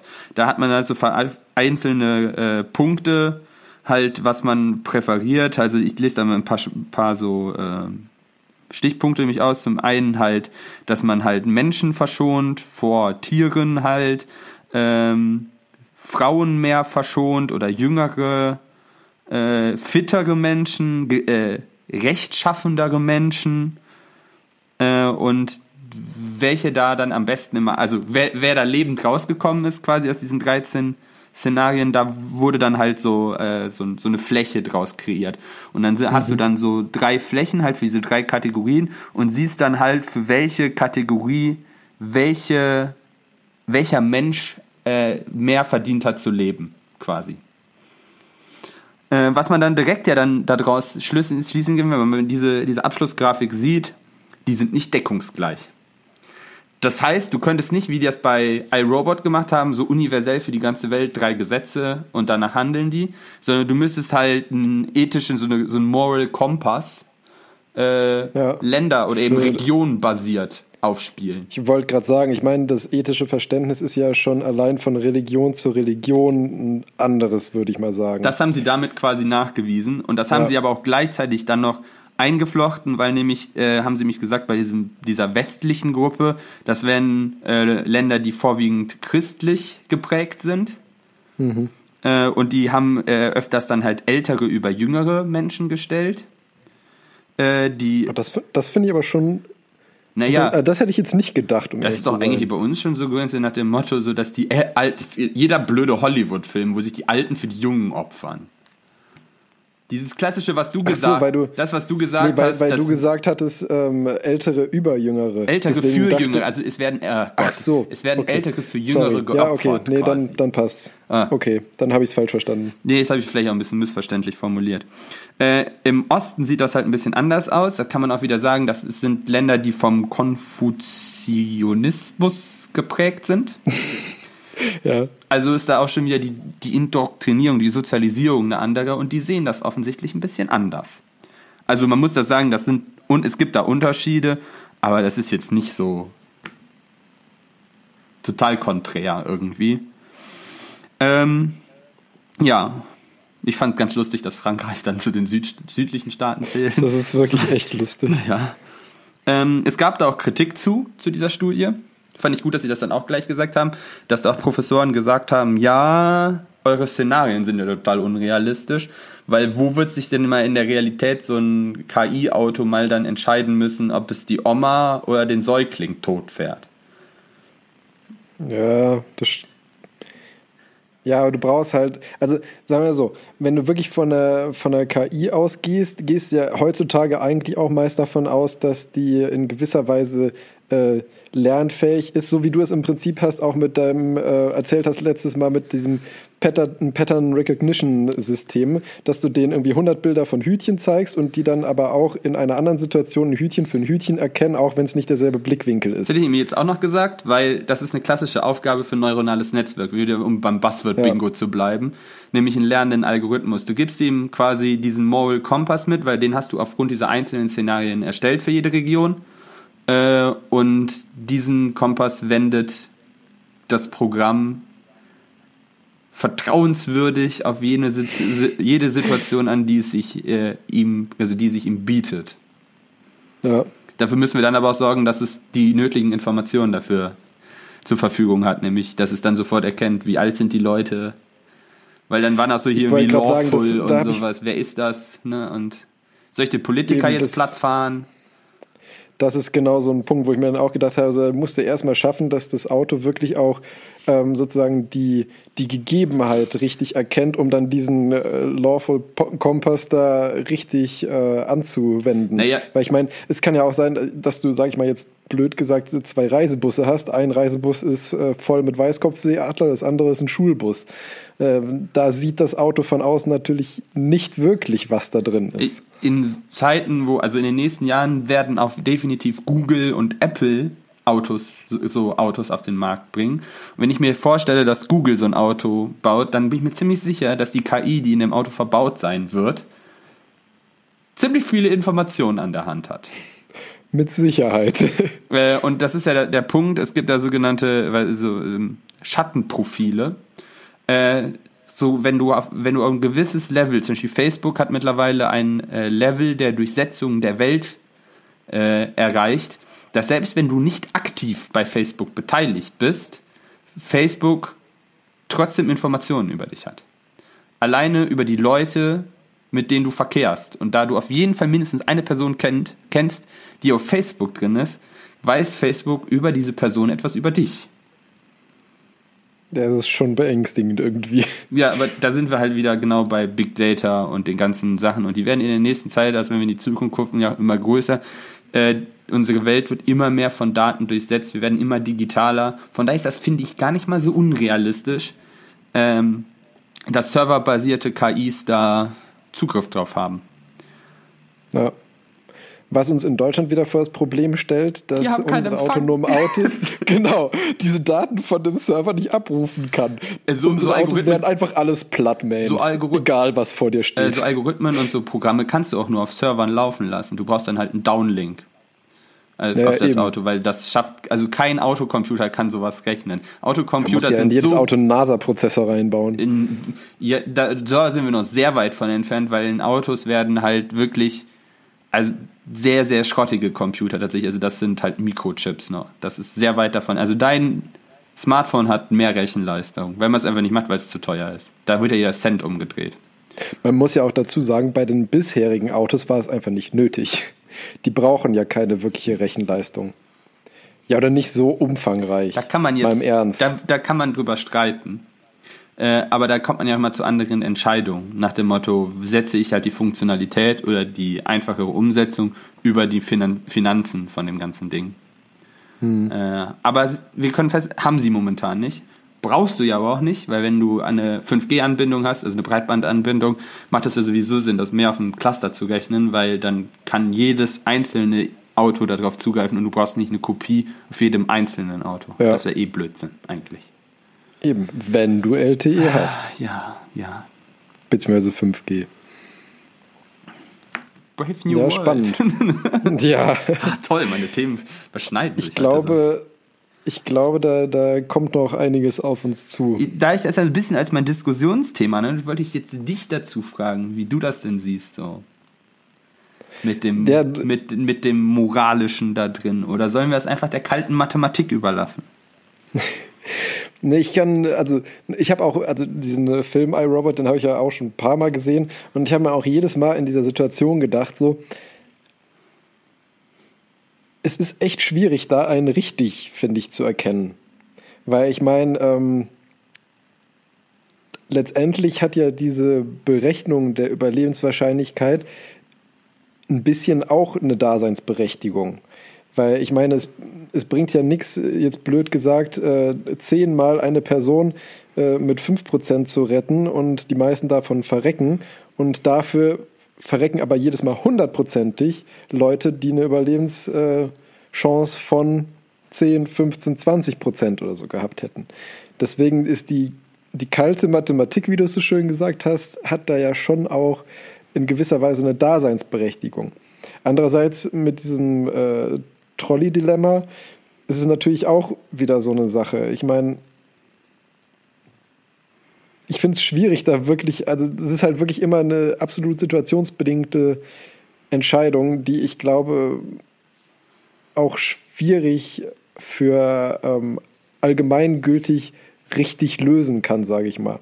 Weil auch wenn du eben ältere Leute dabei hast, da kannst du dann eben sagen, okay, also es, es kommt wirklich immer auf Details auch an, die du unter anderem, sage ich mal, als äh, Entscheidungsträger nicht immer ja wissen kannst. Wenn du da irgendwie eine Gruppe von älteren Leuten hast und wie du schon gesagt hast, einer davon ist Politiker oder äh, irgendwie Vater von einer Familie mit äh, sechs Kindern und so weiter ähm, und oder verantwortlich für eine Riesengruppe von Menschen und so weiter. Das weißt du in dem Moment eventuell ja gar nicht, sodass Ja, das ist aber eine Variable. Du kannst doch davon ausgehen, dass du es weißt.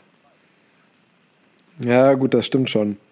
Ich meine, letztendlich ist ja auch zwar nicht so eine harte Mathematik wie jetzt in diesem Roboterbeispiel, aber letztendlich ist ja die Entscheidung auch immer eine mathematische Frage, ne? die wir uns da in Anführungszeichen moralisch äh, stellen. Weil wenn du sagst, okay, ähm, ein, ein, der Mann ist zwar alt, aber dafür hängen an ihm fünf weitere Leben, ist natürlich auch wieder die Rechnung so, dass du sagst, okay, äh, fünf ist mehr als eins. Das ist immer eine Frage der Gewichtung, da hast du vollkommen recht. Naja, Äh, trotzdem würde ich da ein bisschen in die Opposition gehen und sagen, na, letztendlich, wenn man das Ganze jetzt mal nicht so ethisch verkrampft angeht, äh, autonome Systeme, wenn du nur Verkehr hast oder auch schon nur eine Anzahl von autonomen Autos, die auf der Straße fahren, wirst du damit Leben retten. das stimmt. Weil die besser sind, als wenn der Mensch fährt. ja, gut. Und Aber das ist ja auch ist- wieder eine komplett andere Argumentation, weil klar, du wirst Leben dadurch retten, dadurch, dass generell weniger Unfälle passieren, weil das autonome Fahren besser ist als das menschliche Fahren, Ja. weil auch einfach alles vernetzt ist. Das stimmt. Aber dadurch hast du ja in den Situationen, wenn es zu so einer Situation kommt, das Problem nicht gelöst eigentlich. Nein, aber deshalb meine ich, dass das ähm, vielleicht, also dass, dass, dass es gut ist, wenn man so ein, also quasi das, das war eher ein Argument wieder für dieses 5 ist mehr als 1. Äh, Auch wenn dann mal das autonome Auto in dem Sinne eine falsche Entscheidung trifft, weil du sagst, jetzt, das hätte ich jetzt aber anders bewertet in der Situation, äh, hast du damit Menschenleben gerettet. Und wenn du nur eins eigentlich rettest, bist du positiv. Das Einzige, was da ja das Ja, das Problem stimmt. ist, äh, dass wir das Autonomsystem deutlich schwerer anlasten, wenn dann was schief läuft, wenn es Tote gibt, als wenn das bei einem Unfall mit einem Menschen passiert. Wenn ein Unfall passiert, mit der von Menschen ausgelöst, sagen wir, ja, alles sehr tragisch, ist ein Unfall. Aber wenn das, wenn jetzt so ein Unfall mit so einem autonomen Fahrzeug, gab es ja jetzt auch schon, dann ist das ein Riesenaufschrei. Aber es wird Unfälle Ja. geben. Es wird immer Unfälle geben. Das ist nicht auszuschließen. Du hast nie eine hundertprozentige Sicherheit. Egal wie viel Mühe du dir gibst. Das ist, das, das, das ist auch, was mir jetzt mein Studium über die letzten Jahre beigebracht hat. Du kannst dir noch so viel Mühe in deinem Berufsleben oder bei der Konstruktion oder der Planung von irgendwas geben. Solange Menschen beteiligt sind, wird es Fehler geben und es wird Unfälle geben. Das lässt sich nicht vermeiden. Das Einzige, was du machen kannst, ist das Risikomanagement betreiben. Fehleranalyse. Aus Ja. den Fehlern lernen, äh, die Fehler nicht nochmal machen. Es ist ja letztendlich dasselbe in der Medizin. Ne? Ärzte sind ja auch nur Menschen und auch ein Arzt kann mal so tragisch es ist, auch wenn er Chefarzt und sonst der beste Chirurg ist äh, in diesem Fachgebiet, kann der auch mal einen scheiß Tag haben, schlecht geschlafen haben und dann trifft er halt auch mal eine falsche Entscheidung, die dann für das Individuum, was die Konsequenz tragen muss, enorm tragisch ist, das steht außer Frage, aber halt nur mal passieren kann. Und trotzdem haben diese Dadurch Leute eine ja- positive Bilanz, weil sie mehr als Eben, sie haben er ist mindestens ja prinzipiell dadurch kein gerettet. schlechter Arzt. Richtig. Eben, er ist ja prinzipiell kein schlechter Arzt dadurch, weil ihm einmal ein Fehler unterlaufen ist. Und genau deshalb meine ich, würde ich dafür plädieren, dass wir uns ein bisschen freier von, diesen, von diesem moralischen Kompass machen. Es ist schön, den zu haben, ähm, aber prinzipiell für mich würde auch 5 größer 1 tun. Ja, es ist alles emotionsbeladen, aber wenn man das, wenn man das jetzt mal wirklich nüchtern betrachtet, ist es so. Ja, das stimmt. Schön, toll. Jetzt habe ich das Thema auch noch runtergezogen. Klasse. Läuft bei uns. Naja, ich, ich finde es wirklich interessant, das Thema, weil ich meine, es wird ja auch immer mehr werden, dass man sich über solche Themen Gedanken machen muss oder sich generell äh, die Entwickler und so weiter Gedanken über sowas machen First müssen. World Problems. Ja, genau, so ungefähr. Ja. Ja, spannend. Ja, gut. Ähm, ich habe ja eigentlich auch noch ein äh, Diskussionsthema mitgebracht unter dem Titel Was bist du? Da habe ich mich schon ganz weit gefragt. Ich, ja, ich wollte jetzt nur mal offen sozusagen äh, mit dir diskutieren. Sollen wir das wirklich jetzt noch machen? Weil darüber kann man sich auch totquatschen. Und wir machen aus der jetzigen Folge eine Killer-Folge und die nächste wird einfach kürzer oder sollen wir das Ganze in die nächste Folge verschieben? Ich wäre für verschieben, weil dann ist das besser hörbar irgendwie, weil dann. Ich denke auch, ich finde, zwei Stunden ist auch bei mir, wenn ich einen Podcast höre, immer so eine Grenze, wo es dann Du anstrengend kannst ja mal ein bisschen einfach. teasern. Ja, genau. Also, wie gesagt, die Frage ist: äh, Was bin ich? Was bist du? Also ich. Und ja, generell die Frage stellt: Was bist du? Also, was macht letztendlich dich zu einem Individuum oder generell einen Menschen zu einem Oh Individuum? mein also, Gott. Das ist eine Killerfrage. Deswegen würde, bin ich auch dafür, das Ganze zu verschieben, weil ich glaube, darüber kann man auch theoretisch eine ganze Folge Ja, das sollten wir jetzt nicht rushen. Das finde ich auch stimmt. Das ist. Äh, ja. Nee. Wir können, ich, ich kann das ja das nächste Mal dann einfach von der, von der Reihenfolge umdrehen, dass das einfach mein erstes Thema Das ist das und dann das Paper Thema. hinten dran. Ich hab Bock. Genau. Das wird, das wird jetzt schon. Jetzt bin ich jetzt schon äh, hyped. Dann haben wir auch schon für die nächste Folge einen Folgennamen. Ähm, ja. Dann würgen wir es jetzt ab. genau, wir würgen es ab. Ein harter Cut. Ja, gut, aber dann können wir trotzdem noch kurz mal resümieren. Was, was haben wir eigentlich gemacht? Was haben wir gelernt? Ja. Was hast du gelernt? Weil ich habe jetzt irgendwie mehr gequatscht heute. Du quatschst fast immer mehr als ich, glaube ich. Nein. ähm, ja, Brave New Wind. Ähm, letztendlich haben wir gelernt, äh, wir brauchen Windenergie, sofern wir aus der Kohle wirklich raus wollen. Ähm, und letztendlich ist das, was viele oder wovor viele Angst haben bei der Windenergie und äh, was vielen Angst macht, objektiv gesehen für den Menschen nicht schädlich. Und Windenergie ist gut. Dann, ähm, ja, habe ich ein super schönes Geschenk bekommen, aber das ist nichts, was ich äh, gelernt habe. Und letztendlich ist es ähm, ethisch, auch wenn wir letztendlich beide ja zu, zu einem ähnlichen Ergebnis gekommen sind, schwierig finde ich, äh, KIs ein richtig oder falsch beizubringen, wenn es darum geht, wer leben soll oder wer sterben muss. Mein Gott, ist das eine depressive Folge.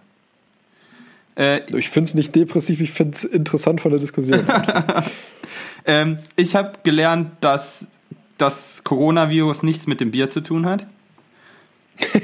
Ich habe mir eh keine Sorgen gemacht, also von daher ja. Aber ich habe viel über Viren im Allgemeinen gelernt tatsächlich, äh, was die ausmachen, wo das alles herkommt, wer da mit wem verschwägert ist.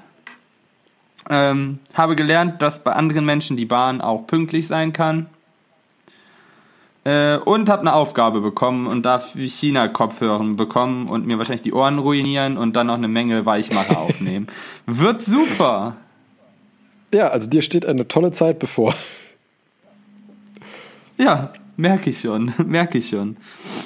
Ähm, ja, soll ich noch meinen Abschlusswitz vorlesen? Ich habe hab ihn ja schon gelesen und mich graut's davor, aber mach, was du willst.